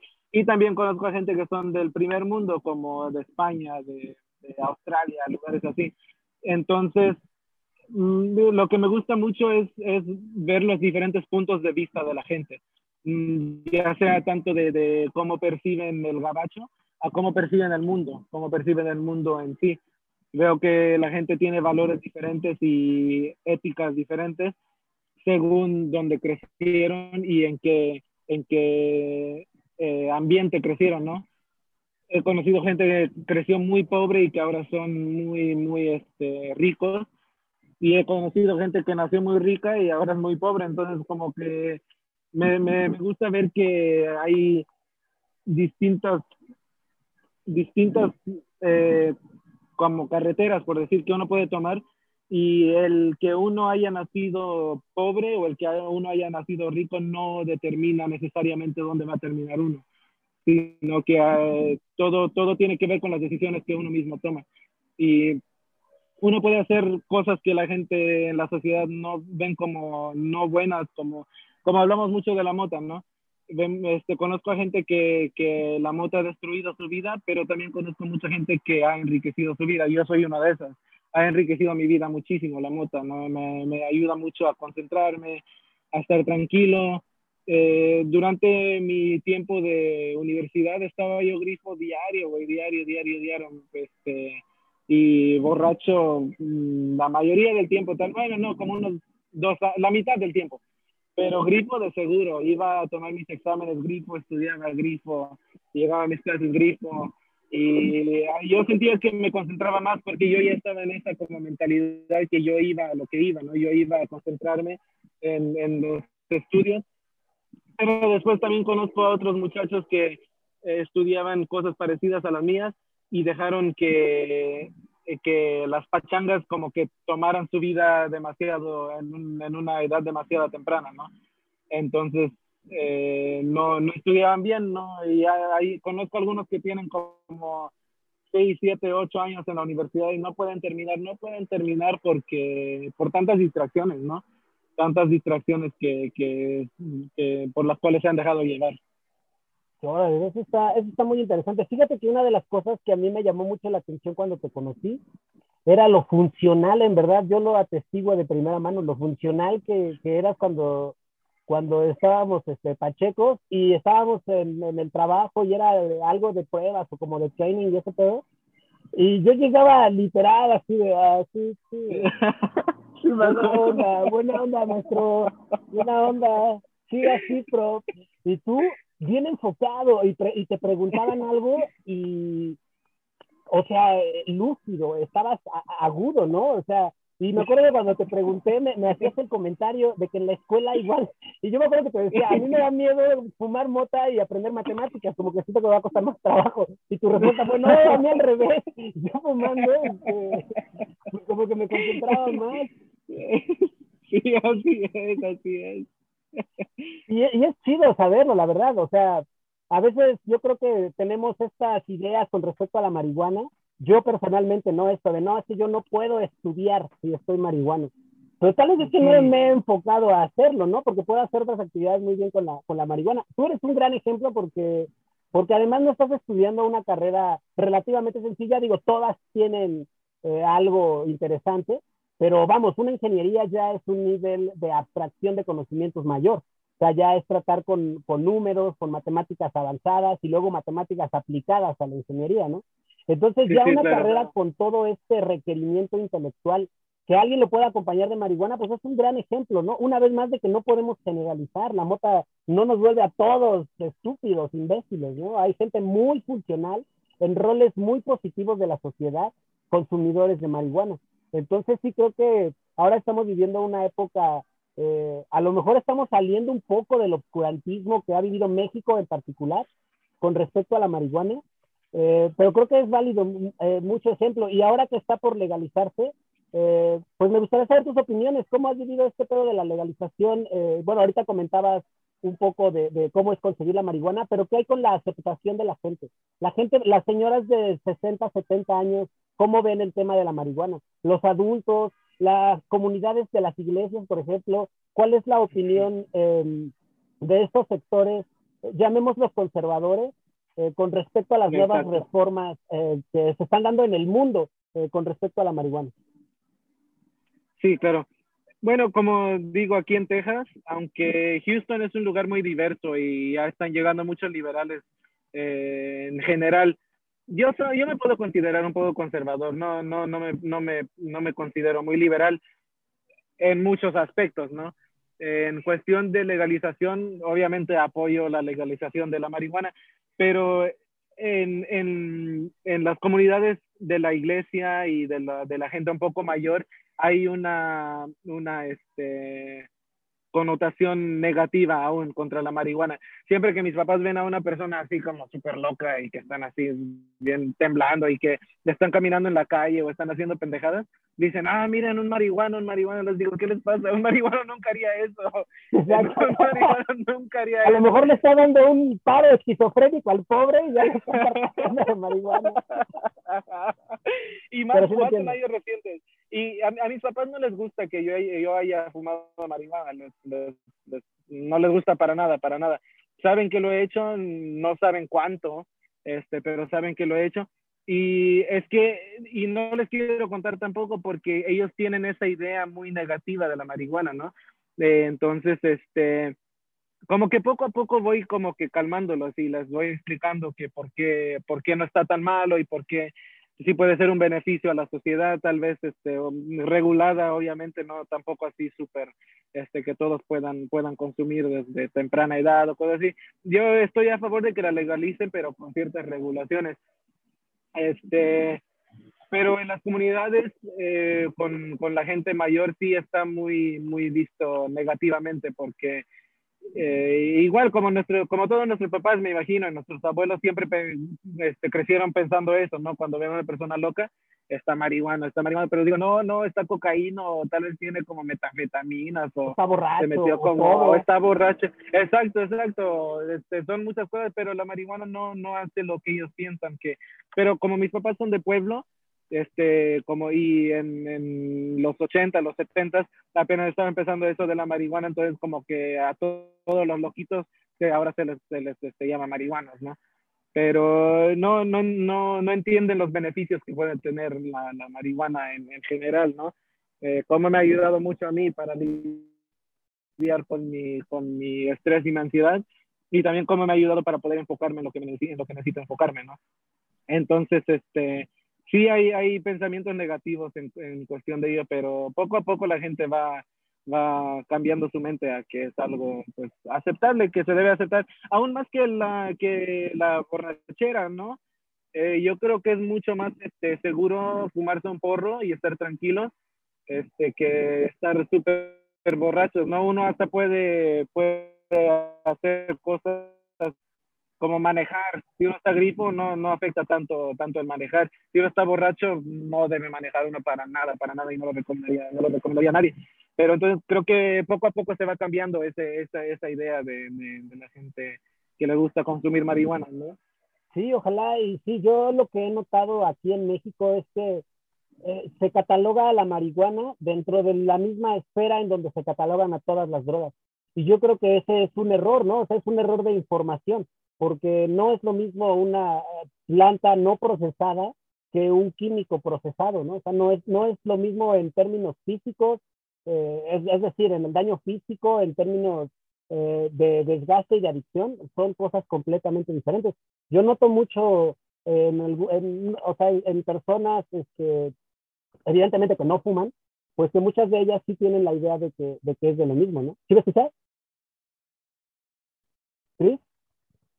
Porque te me quedaste viendo muy serio, pero no supe si porque te congelaste o porque estás serio. Híjole, banda, parece que estamos teniendo una falla con la señal del buen Chris. Ya no, lo, ya no lo estoy percibiendo. No sé si fue abducido por el agente Molder, por la agente Coli. No sé eh, si fue, pues qué onda con el buen Chris, ¿verdad? Pero esperemos que, que se pueda conectar en los siguientes minutos.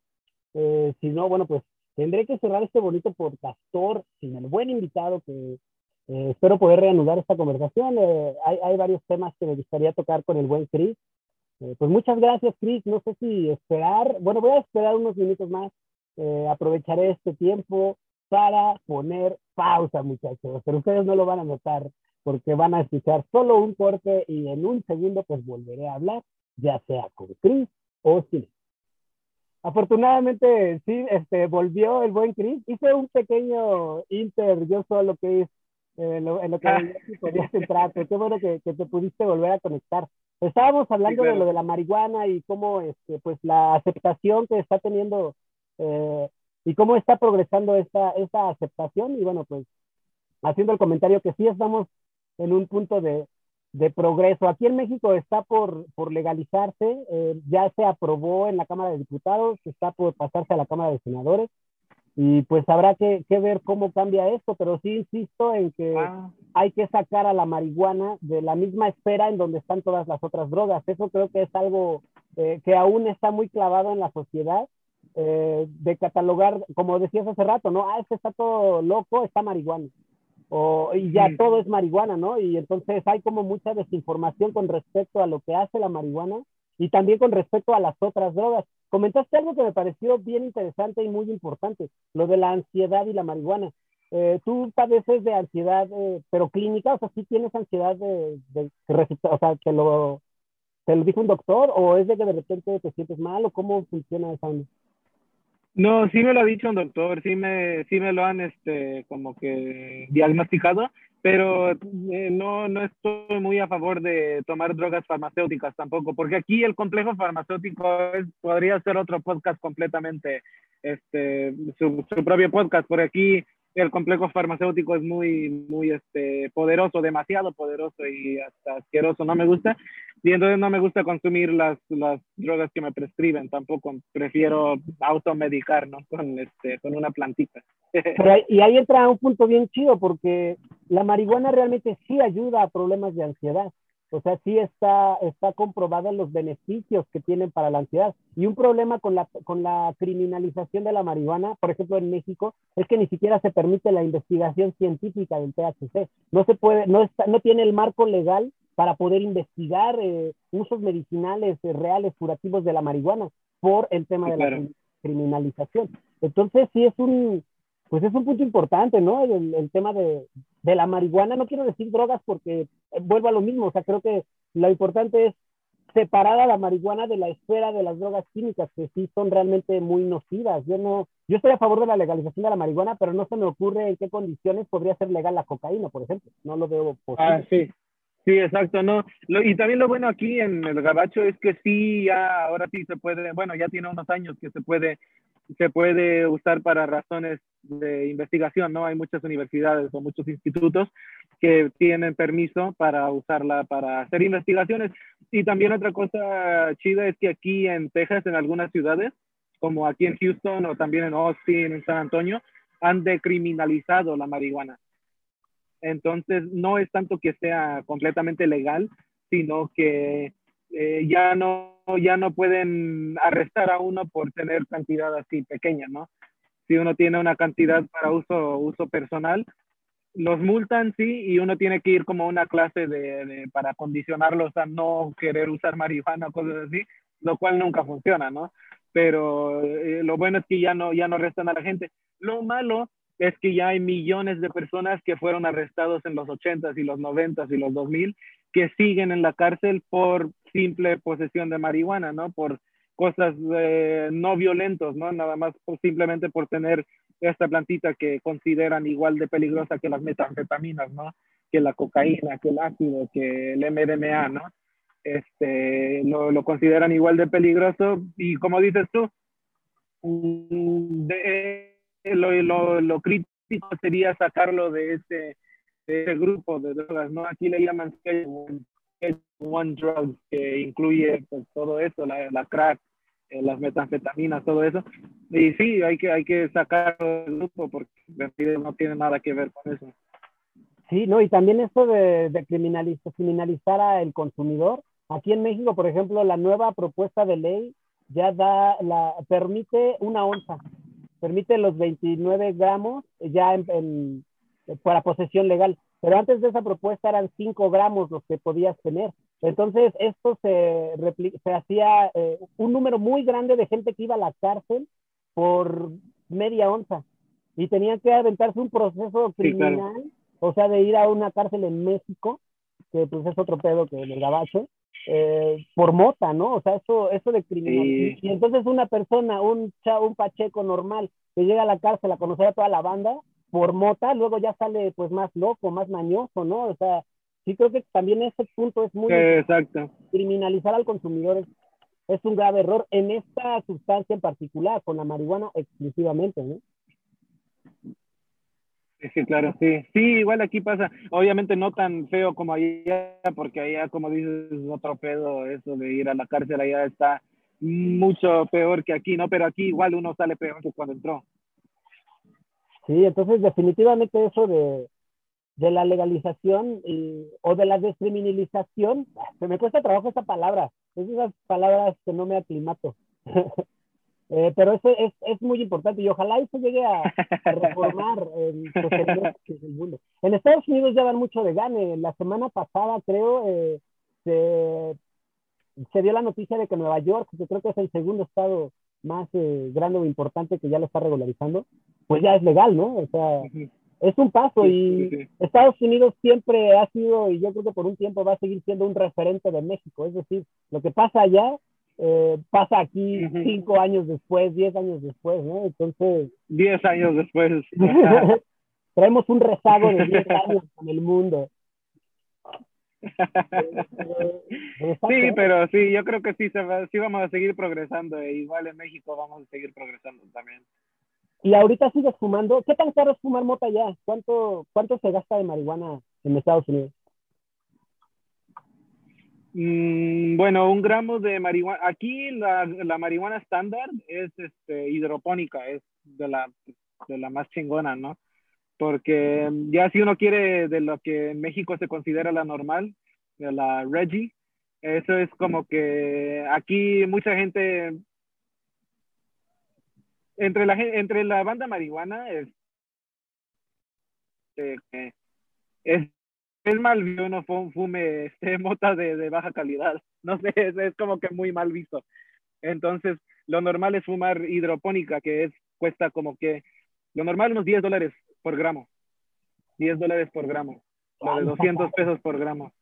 Mm, si pensamos en, en cuestión de pesos, sí. Si pensamos en cuestión de dólares, pues este, no, no, no está tan cara. Eh, y un, un, octavo se vende por como lo que es 3.5 gramos, ¿no? Se vende por como 25 dólares, lo de 500 pesos. Pero igual aquí no es así, no es un ojo de la cara tampoco. Entonces, este, eh, así cuesta. Y yo cuando, yo cuando fumaba así mota normal, tal vez sí me echaba como unos 40 dólares cada semana. 40, 50 tal vez. Para fumar diario, ¿no? Desde que despierto hasta que, hasta que me duerma, así. Eh, no fumándome tantos porros, no, sino que simplemente con unos dos o tres pegues de una pipa ya estoy, estoy chingón. Pero ahorita llevo como casi un mes sin fumar mota porque ahorita yo trabajo por mi cuenta haciendo pues, diferentes cositas, pero estoy pensando buscar trabajo con una compañía y si quiero trabajar con una compañía hacen la prueba de drogas y en el mundo de ingeniería este, uno tiene que estar completamente limpio, ¿no? Entonces ahorita estoy absteniendo de, de, la marihuana, eh, pero también como estoy con mis papás ahorita, tenía que ser un poco más discreto, entonces estaba fumando yo wax, este, cera este, y eso cuesta 40 dólares el gramo. Pero me dura casi, pero me dura, me dura más que la mota. Oye, y en estos días que no has fumado, me dura más que la, que la, que la flor, porque tengo. No, dale, dale, dale. ¿Cómo me he sentido? No, está bien. Este, los primeros días sí me sentí ansioso porque, bueno, era como que era una dependencia, ¿no? Que mi cuerpo ya tenía la, la mota. Eh, entonces me sentía un poco ansioso porque me hacía falta el THC.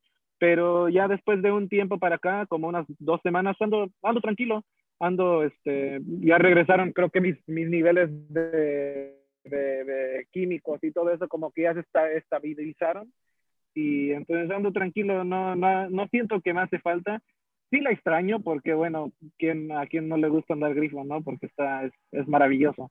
Pero, este, pero tampoco es algo que, que busco, tampoco este, es algo que, que anhelo o algo así, ¿no? Es, es, un buen pasatiempo y es, es, es, bonito tenerlo, pero no, no es necesario, no, no, no, no, este, no es necesario, no. Qué padre, fíjate, qué, qué coincidencia porque yo estoy por dejar de fumar marihuana, tengo el propósito de dejar de fumar 30 días, pero igual y si me gusta me sigo, ¿no? O sea, eh, mi, mi, punto con dejar de fumar marihuana es, es la productividad, o sea, como evidentemente ya estuvimos platicando en este podcast, creo que los dos somos pues muy pro marihuana, ¿no? O sea, creo que a aceptar la hierba, ¿no? Creo pero, que sí. pero yo creo que, y eso está chido porque yo los dos estamos decidiendo dejar de fumar por eh, circunstancias diferentes. Eh, yo por una cuestión escolar.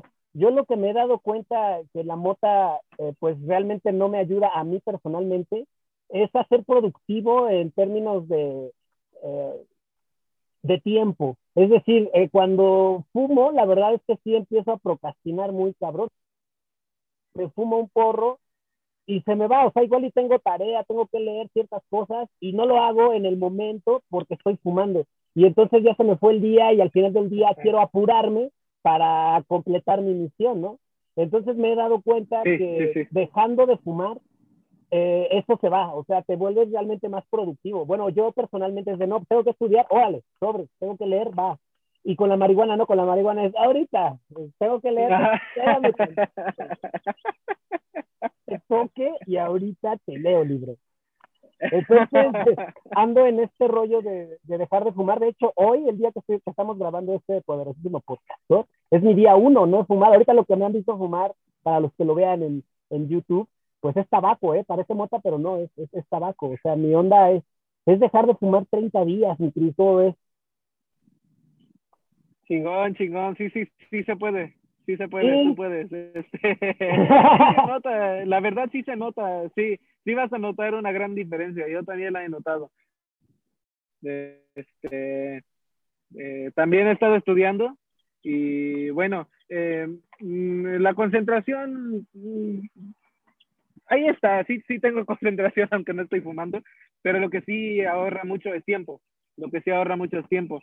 Eh, en cuestiones de que, bueno, no tengo que ir a comprarla, no tengo que este, grindearla, no tengo que ir a, no tengo que ir a esconderme por ahí a fumar, no tengo que, así es, es, es cuestión de tiempo, ¿no? Tiempo, tiempo, tiempo. Y ahorita es lo que tengo mucho, es mucho tiempo. Entonces, eh, ahora tengo más tiempo para hacer ejercicio, tengo más tiempo para, para hacer tarea, más tiempo para conocer a gente. He estado conociendo a gente en los cafés a donde voy y este, está, está bonito, está, hasta tengo como cierta, como, como un poco más de confianza con mí mismo, conmigo mismo. Entonces, como que está, está interesante, es un tiempo, un tiempo interesante para mí. Y sí, yo creo que sí te va a traer muchos, muchos beneficios a ti también. Ah, pues eso espero, lo estaré documentando para que te suscribas al canal de YouTube para, para ver qué, qué rollo sale. ¿Sabes qué es una de las cosas que más disfruto hacer cuando fumo hierba? Eh, me gusta mucho la música, me gusta mucho el cine, me gusta mucho ver series, por ejemplo. Tú y yo tenemos, tenemos en común ciertos gustos. Eh, alguna vez eh, platicando en cosas nos dimos cuenta que teníamos como cierto, como el canal este de, se me olvida, yo soy pésimo con los nombres. Olvidó. El ah, de, de, de, crimen, el, J, el de JCS Criminal. JCS. JCS. Ese y el de That Chapter. Dark Chapter. Ay, grandes blogs de crimen, ¿no? Buenísimo, buenísimo. La, la verdad, sí, ese, el del JCH, JCS, no me acuerdo cuáles son las letras. Ese me encanta, Ajá. ese tipo hace unas grandes investigaciones, sí, te atrapa, sí, sí, sí. es, es impresionante. Pero bueno, dentro de todo este mundo de... Tú y yo tenemos muchas similitudes, pero tenemos una muy marcada diferencia de la cual me gustaría hablar ahorita eh, y esa diferencia se llama Game of Thrones. Game of Thrones para mí es la serie número uno en el mundo de la serie. Yo creo que ¿Está? tiene todo, para mí, para mí, bajo mis conceptos, sí, sí, claro. a mí me encanta porque tiene historia, a mí me mama la historia. Entonces, eh, mucha trama eh, está basada en, en hechos históricos de la Europa medieval, ¿no?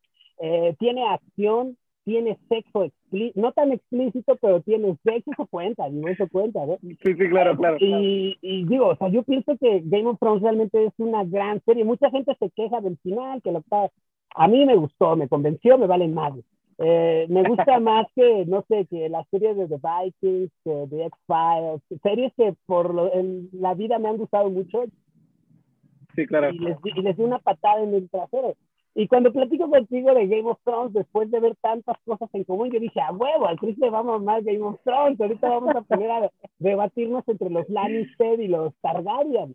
Y entonces cuando te pregunto, Diego digo, ¿qué onda, Chris? ¿Te gusta Game of Thrones? Y tu respuesta fue, no. ¿Pero por qué? No, güey, no, no, no. No, e, es que la cosa, la cosa no sea que no me gusta, es que yo creo que tanta gente, como lo que acabas de hacer tú, como que le da tanto, tanto, tanto así hype, tanto como que lo hace ver como la cosa más grande del mundo y me hace querer no verlo nunca, nunca, nunca. Pero no crees que... Igual, igual con otras series, como, como con Rick and Morty. And Ah, Morty, muchos, buenísima. muchos, ah, nah, bueno, no, no la he visto y no la quiero ver tampoco. Y muchos amigos me dicen, no, la tienes que ver, a ti que te gusta la ciencia y que esto y el otro. Pero digo, como, no mames, como, no, no la quiero ver, ya déjenme en paz. y, y, con, con, Game of Thrones, a mí me re que te encantan las películas de Señor de los Anillos. Son de mis películas favoritas, son muy buenas, muy buenas historias, este, muy buen final, muy buen todo. Las del Hobbit, eh, las tolero, no son de mis favoritas, pero me gustan. Y entiendo que si me gustan esas, me gustaría Game of Thrones, pero me niego a ver Game of Thrones, me niego a ver Game of Thrones y no lo veré.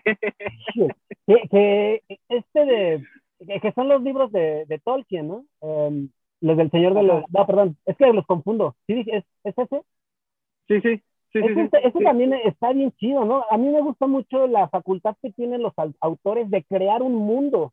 Crean un, un mundo con eh, con un idioma, ¿no? Eh, no me acuerdo quién en El Señor de los Anillos tienen su idioma y, lo inventan, y entonces creo que hay hasta un diccionario de, de los elfos.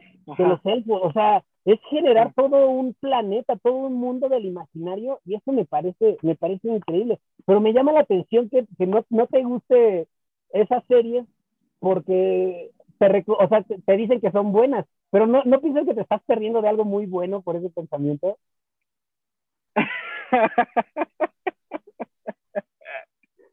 eh, no sé, quizás sí, quizás me esté perdiendo de algo muy bueno, pero también siento que, que es algo que no, hace mi puedo vivir sin ella, no me está afectando, no me está afectando no verlo. y no sé, tal vez, tal vez es de mí no que varía con, con ciertas cosas, ¿no?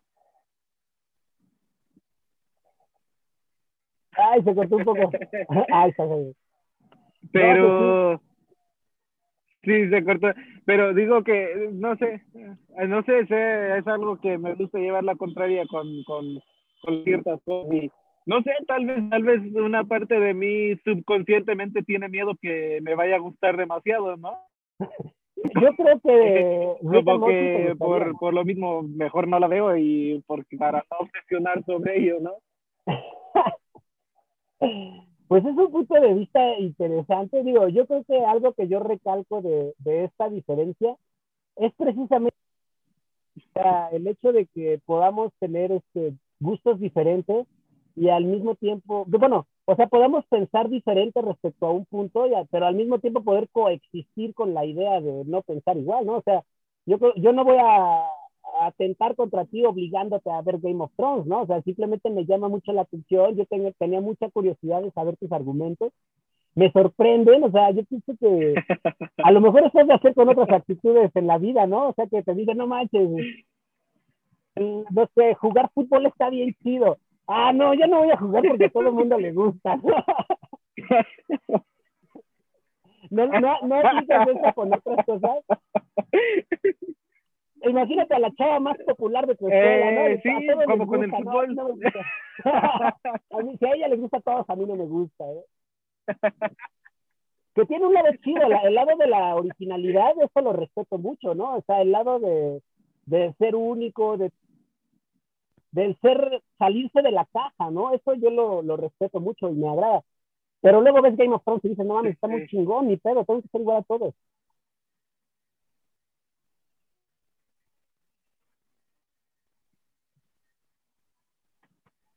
Ah, se cortó.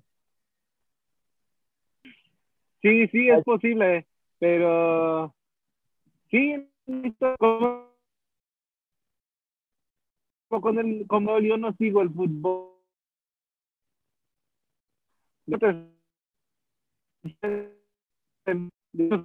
Digo que este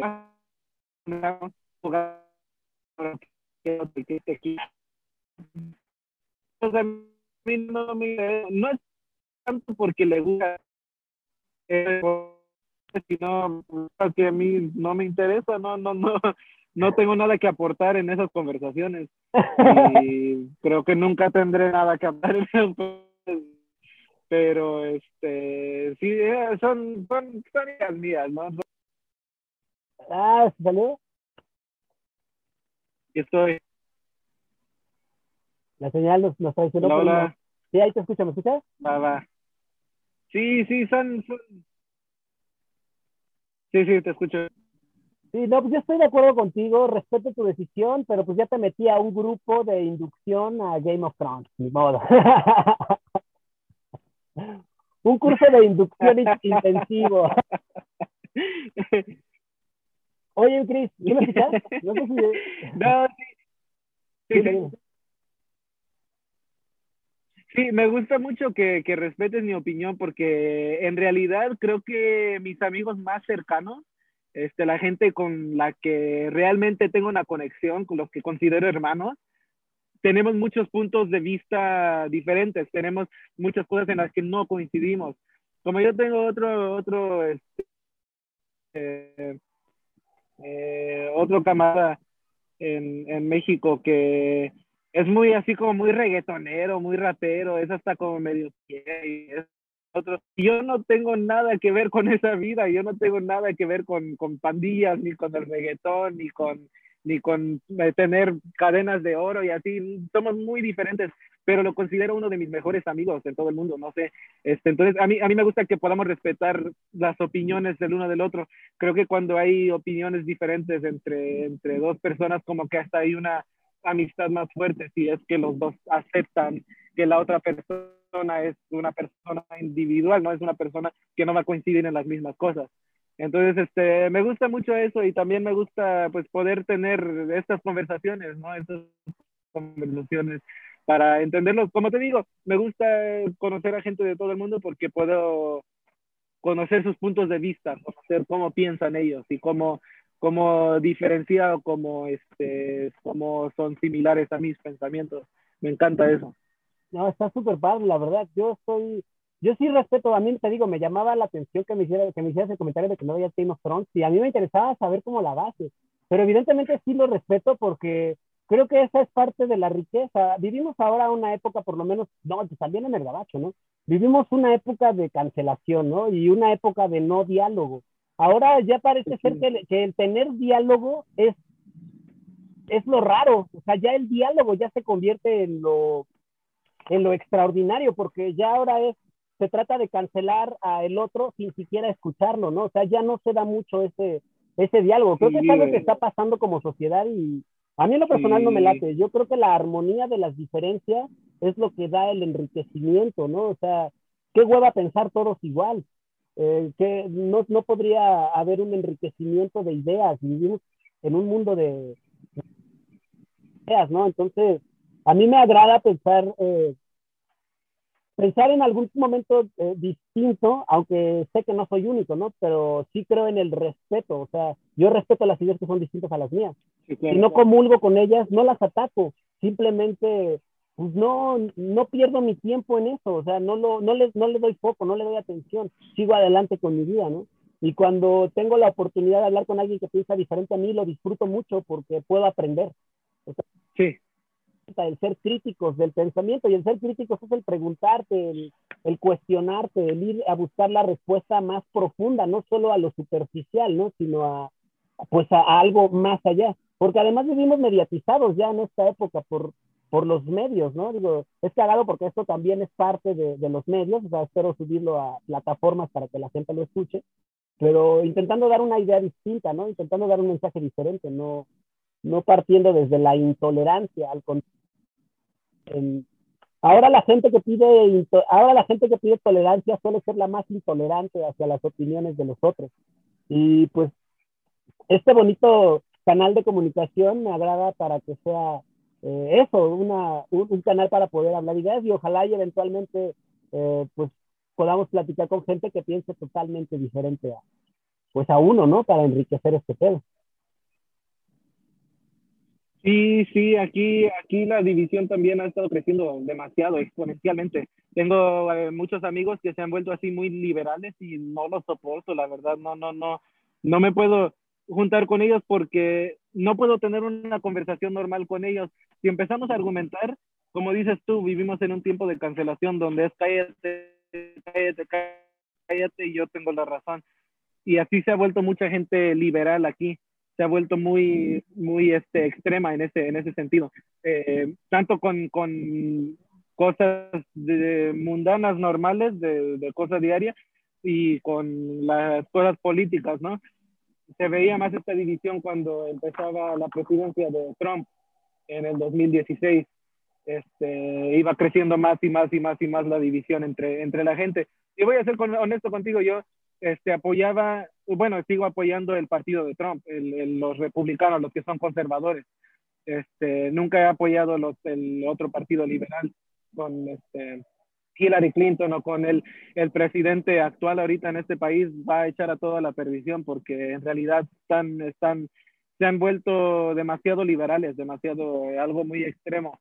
Entonces, este, si yo decía que yo apoyaba a Trump y estaba este, yo cerca de gente que apoyaba al otro partido, automáticamente me odiaban, ¿no? Me odiaban, decían, estás muy mal, cállate, esto y el otro, y no, no querían argumentar de por qué, por qué este, pienso así o por qué ellos piensan así. Yo no apoyaba tanto a Trump por la persona que es, ¿no? A mí se me hace una persona muy arrogante, pero apoyo el partido en general, apoyo las ideologías del partido, entonces, este...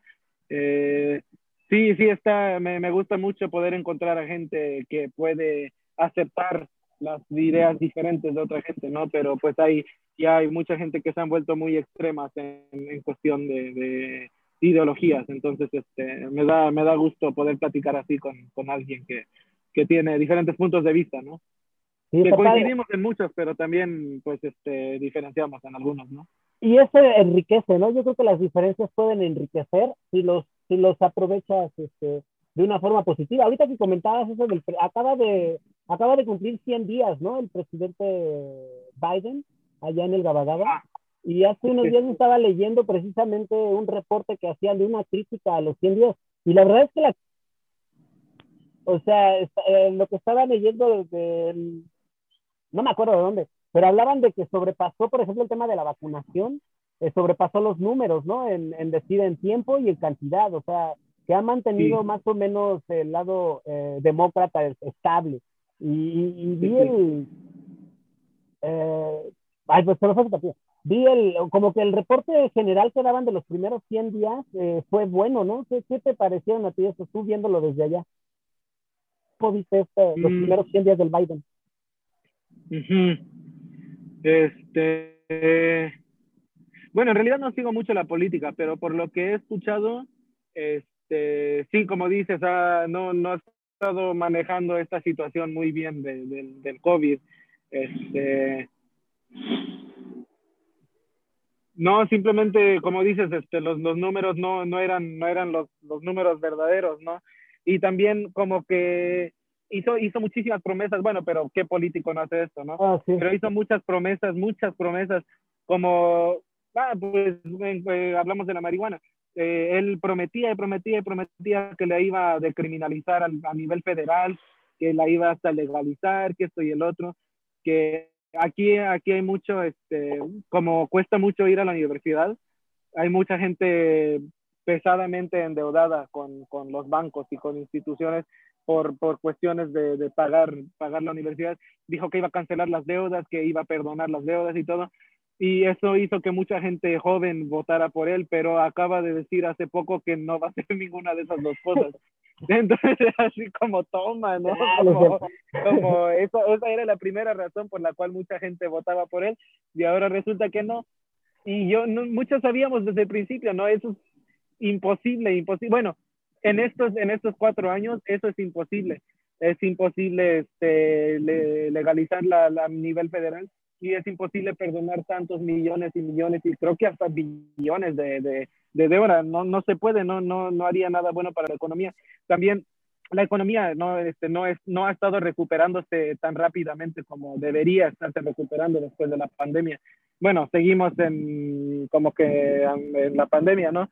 Pero se supone que las proyecciones con Trump eh, hubieran sido mejores para la recuperación de la, de la economía, porque Trump era, era negociante, ¿no? Era, era persona de negocios, era persona que conoce de esto, y Biden no, y Biden es, pues es un viejo que ya se le está yendo la mente hasta eso, este, como que se distrae. fue vicepresidente, ¿no? Con, eh, con Obama.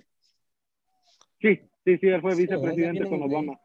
Ahorita yo creo que el chisme bueno va a ser China y Rusia se están haciendo como que ojitos muy cabrones, este, Estados Unidos con Rusia, con China.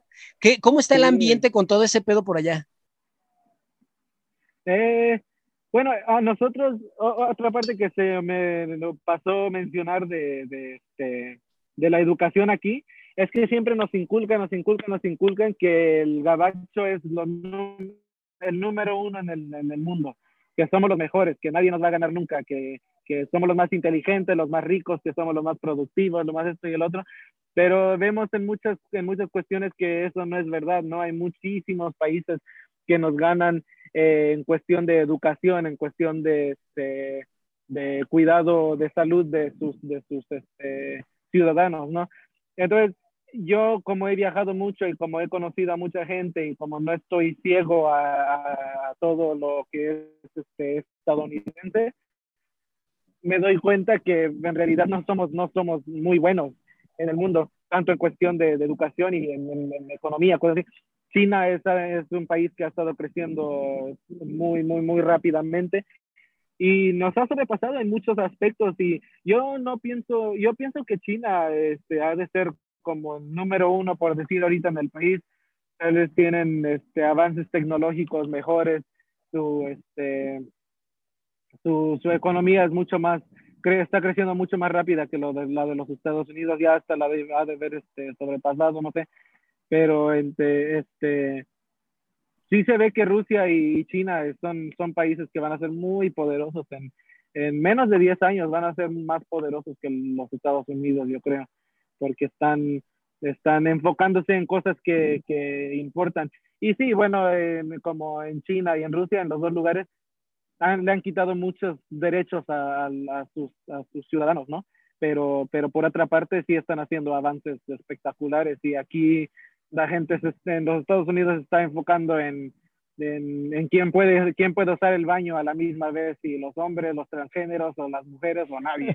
¿no? Entonces como que están, están este, enfocando en estupideces aquí. Este, pero bueno, no sé, no sé, este, no sé. va, va, a ser un futuro muy interesante para, pues para ver todos esos, esos pedos, ¿no? Estaba, estaba leyendo un, eh, bueno, hay un estudio que habla respecto a la economía china eh, en comparación con la economía de Estados Unidos hace 100 años.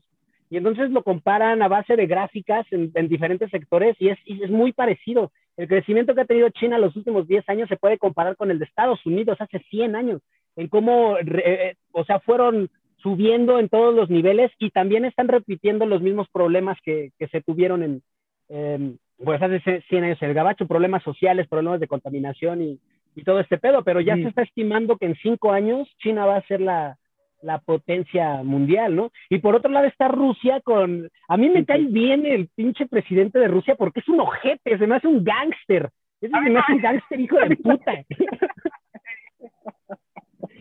Esa foto le vale madre todo, ¿verdad? Le vale, pero tres kilos de madre. O sea, es un gángster, gángster chi, así, de la KGB. Se me hace que está loco el pinche. Esa foto nunca la voy a olvidar de él montado en un oso Igual es Photoshop, pero eso se quedó en mi subconsciente. Decir, no mames, si ese es tu presidente, estás cabrón. O sea, pero pues sí están locos.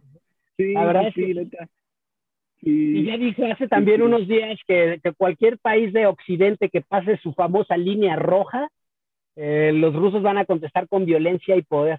Entonces se estima sí, que para unos años es muy probable, esto es un cálculo, no tengo, vamos, se dice que es muy probable que Estados Unidos busque una guerra en los próximos años como estrategia eh, de dinero, como estrategia económica, porque sí, la economía de la guerra ha sido una economía que le ha funcionado al gabacho por muchos años. Entonces, se, se pronostica una guerra en unos años, prota, pro, pro, probablemente protagonizada por el gabacho, a lo mejor en Medio Oriente, quién sabe.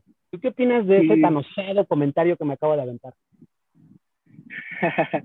este, estoy completamente de acuerdo. Le ha beneficiado mucho, mucho, mucho a los Estados Unidos la guerra, la guerra. Siempre, siempre la guerra eh, para los Estados Unidos es, este, significa dinero, dinero, dinero, dinero, dinero. Como, ah, ¿viste el, el video de MC Dinero?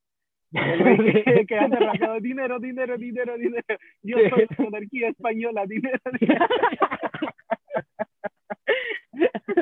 ¿Cuántas verdades? Pero este, sí, sí, este, sí, yo pienso que sí va a haber una guerra muy, muy, muy, muy pronto, pero como que es que el gabacho cuando, cuando entra en guerra siempre son por intereses de aceite o de recursos, de dinero. De, eh, la guerra ayuda a las compañías aquí a producir, ¿no? Producir armas, producir tanques, producir municiones, producir soldados, producir este, mercenarios, producir, producir, producir, producir. Y eso es lo que hace que una, una, un, un país, la economía se vaya creciendo, ¿no? Bueno, con por lo menos la de los Estados Unidos. Entonces yo creo que sí va a haber una guerra y creo que va a beneficiar mucho a los ricos, va a afectar mucho a los pobres, pero pues qué les importa a los ricos, ¿no? Y qué les importa a los políticos, los pobres, no, no les vale madre. Entonces, este, sí creo que va a haber una guerra pronto y va a estar fea la cosa, pero bueno, ¿qué podemos hacer los, los pobres? Pues esperar la legalización este, pues para que nos agarren pachecos por lo menos. no, pero sí, sí está cabrón. Vivimos un mundo, pues un mundo muy polarizado, ¿no? sí, sí, ¿Y cuál es tu, cuál es tu sentir mundial? ¿Cuál es tu, ¿De dónde sacas optimismo para seguir adelante en este mundo tan lleno de capitalismo que tanto amo? este, no sé, en realidad, en realidad, este, simplemente el hecho de que estoy aquí, ¿no? Estoy, estoy vivo, estoy vivo y cuando esté muerto ya no estaré, ya no estaré vivo. Es una gran analogía, es una gran analogía. Estoy vivo, porque, cuando esté muerto ya no estaré vivo. vivo. Cristian. Porque porque en realidad, aunque, aunque he crecido este, súper católico, ¿no? Y este, aunque sigo, sigo activo en la iglesia, sigo yendo este, seguido a la iglesia, eh, yo no creo en nada, yo no creo en Dios, no creo en, eh, yo no creo que los humanos son buenos, no creo en, no creo en Dios, no creo en, este, no, todos, todos esos, este, los dioses, hay, hay cuatro mil dioses, este, que, los, eh, que el hombre ha creado, ¿no? Pero siempre es, es un chupón para, para el este para el conocimiento que vamos a morir algún día, ¿no?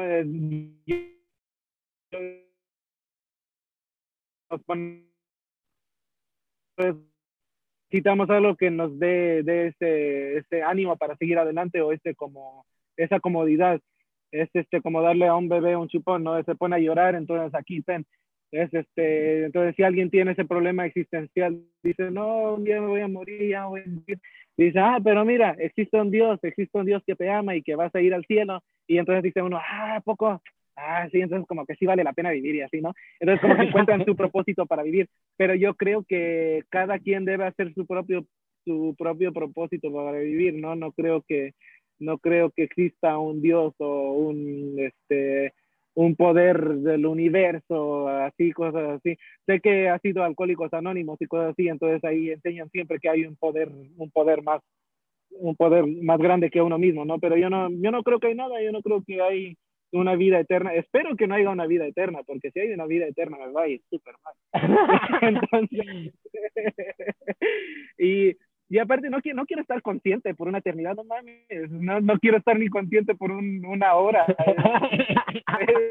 me, hace, me, da, me cuesta trabajo estar Tal vez por eso me encanta tanto fumar y ver, ¿no? Porque no me gusta estar con mis pensamientos. Entonces, está así una eternidad, no mames, no, no, no quiero eso. Entonces, este, me da, me da, este, eh, me da comodidad saber que estoy estoy en este mundo y pues tengo que aportar algo, ¿no? Tengo que aportar algo y tengo que ser este, considerado de la, de la gente que me rodea, tengo que ser amable, tengo que este, dar respeto a los que me dan respeto y a los que no, pues que vayan a chingar a su madre. Y, este, y pues mientras estoy aquí voy a disfrutar de lo que pueda, ¿no? Voy a disfrutar de, de, de las cosas buenas de la vida y tratando de ser moral, tratando de practicar ética buena y bueno, nada, nada más este seguir, seguir flotando en, el espacio. Qué locura, un gran tema, ¿eh? Ese amerita todo un podcast, porque sí está existencialista y hay mucho, hay mucha tela de dónde cortar en ese tema, ¿eh?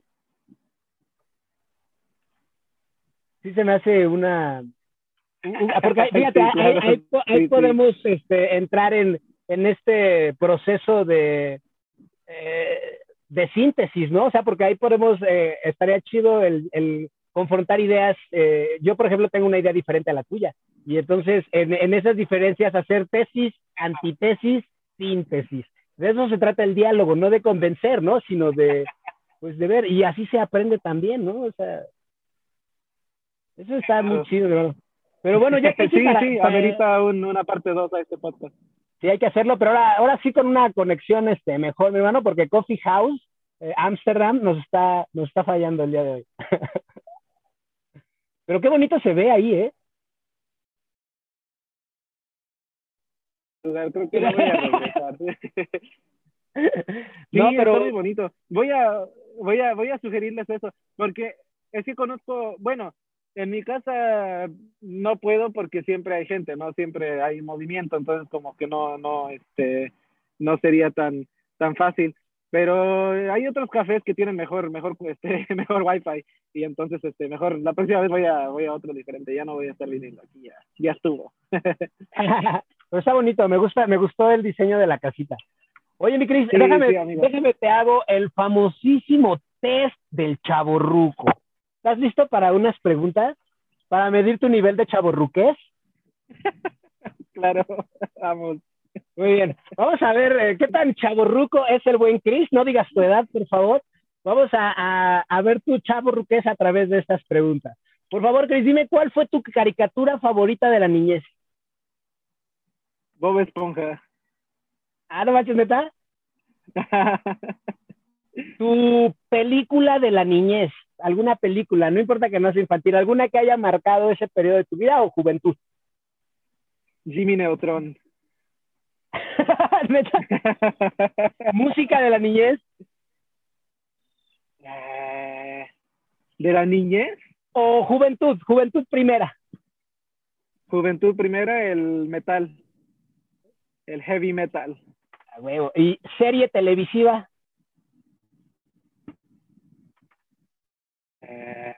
Sí.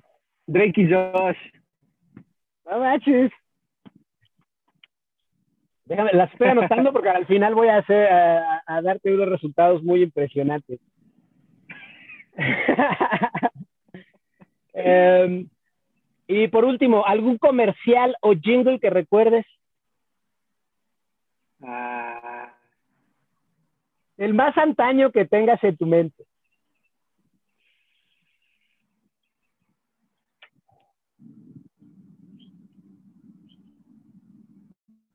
Híjole, no los tengo grabados, ¿eh? no te acuerdas de ningún comercialillo. No. bueno, pues ya eso te baja puntos a el nivel de, de ruquez, pero sigues manteniéndote muy chavo, mi Cris. sí, porque Bob Esponja y Jimmy Neutron son que del 2000, ¿no? Sí, sí, sí. Ay, no te voy a decir las mías porque ahí se va a denotar que soy un poquito más viejo que tú. Oye, mi Cris, y, ahora sí te voy a hacer una pregunta de como de entrevista chafa. ¿Y qué viene para Chris? ¿Qué, vas a hacer? No, o sea, no, pero sí eh, me comentabas que vas a venir a México cuando pase lo de la pandemia, mientras, pero si te quedas en el trabajo que vas a aplicar para el trabajo de, de ingeniería allá, si te quedas ya te quedarías, si no vendrías o cómo, cuál es tu plan? Eh, bueno, ahorita estoy estudiando para mi licenciatura de ingeniero, entonces si es que la saco, pienso quedarme aquí unos seis meses o un año y buscar un trabajo que me, que me permita viajar mucho, viajar este, a muchos lugares, no sé, de ingeniería eléctrica, no sé, como arreglando máquinas, arreglando, arreglando sistemas o instalando sistemas, ¿no? Entonces estaría aquí medio año, un año y me gustaría regresarme a México a ver este, otra vez ya después de que pase todo lo de la pandemia y por ahorita estoy aquí disfrutando de, la vida. Estoy, no tengo trabajo estable, así es que estoy libre cuando quiera y puedo hacer lo que quiera cuando quiera. Y este, está, mm, estoy disfrutando mucho aquí ahorita porque aquí, te digo, casi que no existe la pandemia aquí en Texas.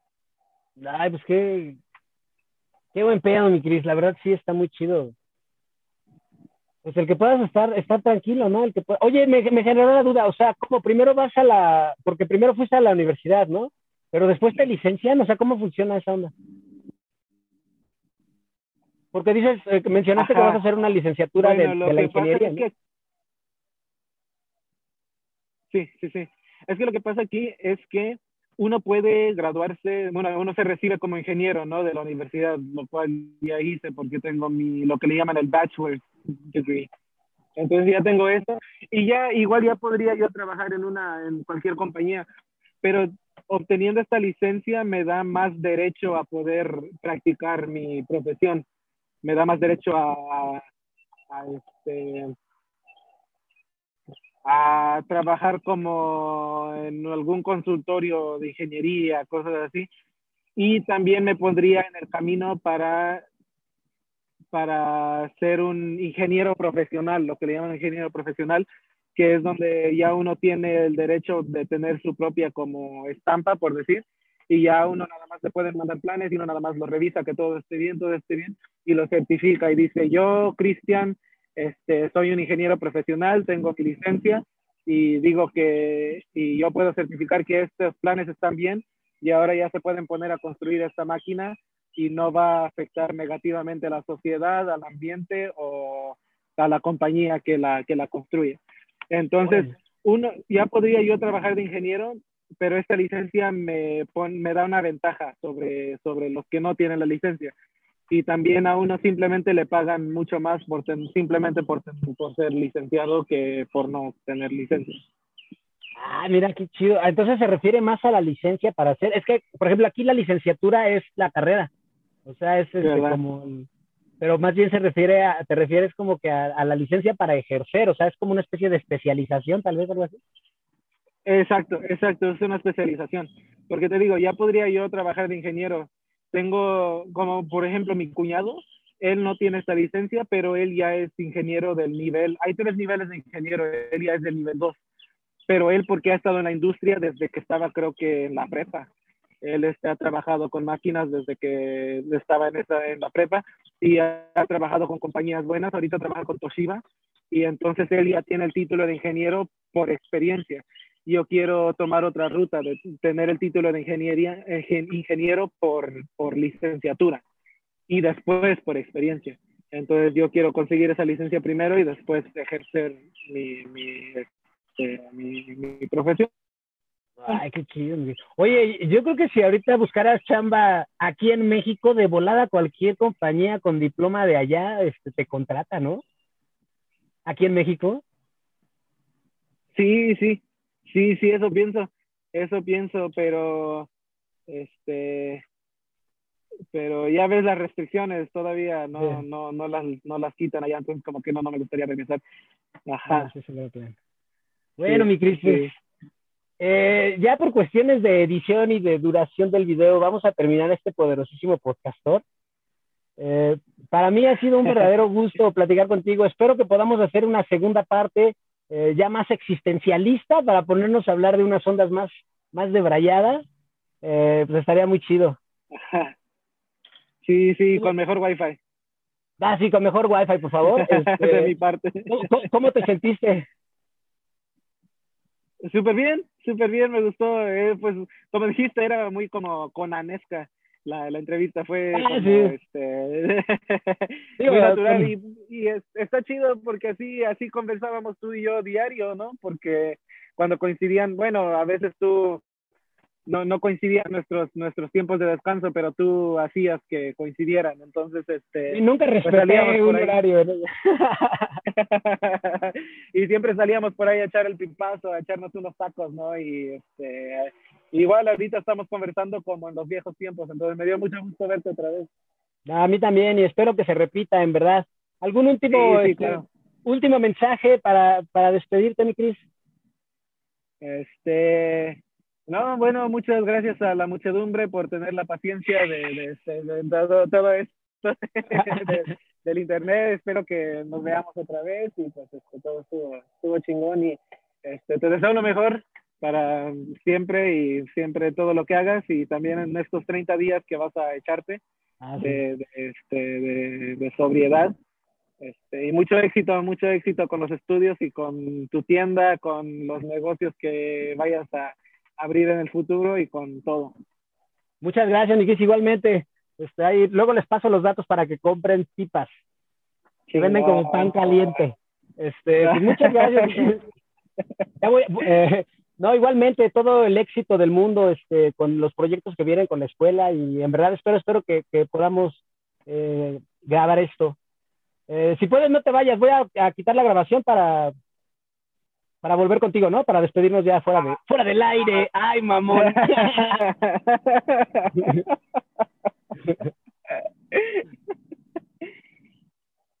bueno, entonces, este, espérame, no te vayas, Cris. Nada. Y bueno, pues a, la gente que, está escuchando, ¿verdad? A la gente que, está viendo eh, esto por YouTube o escuchándolo por Spotify, pues muchas gracias a todas las citas mencionadas antes. Eh, espero que, hayan disfrutado de esta, de esta conversación.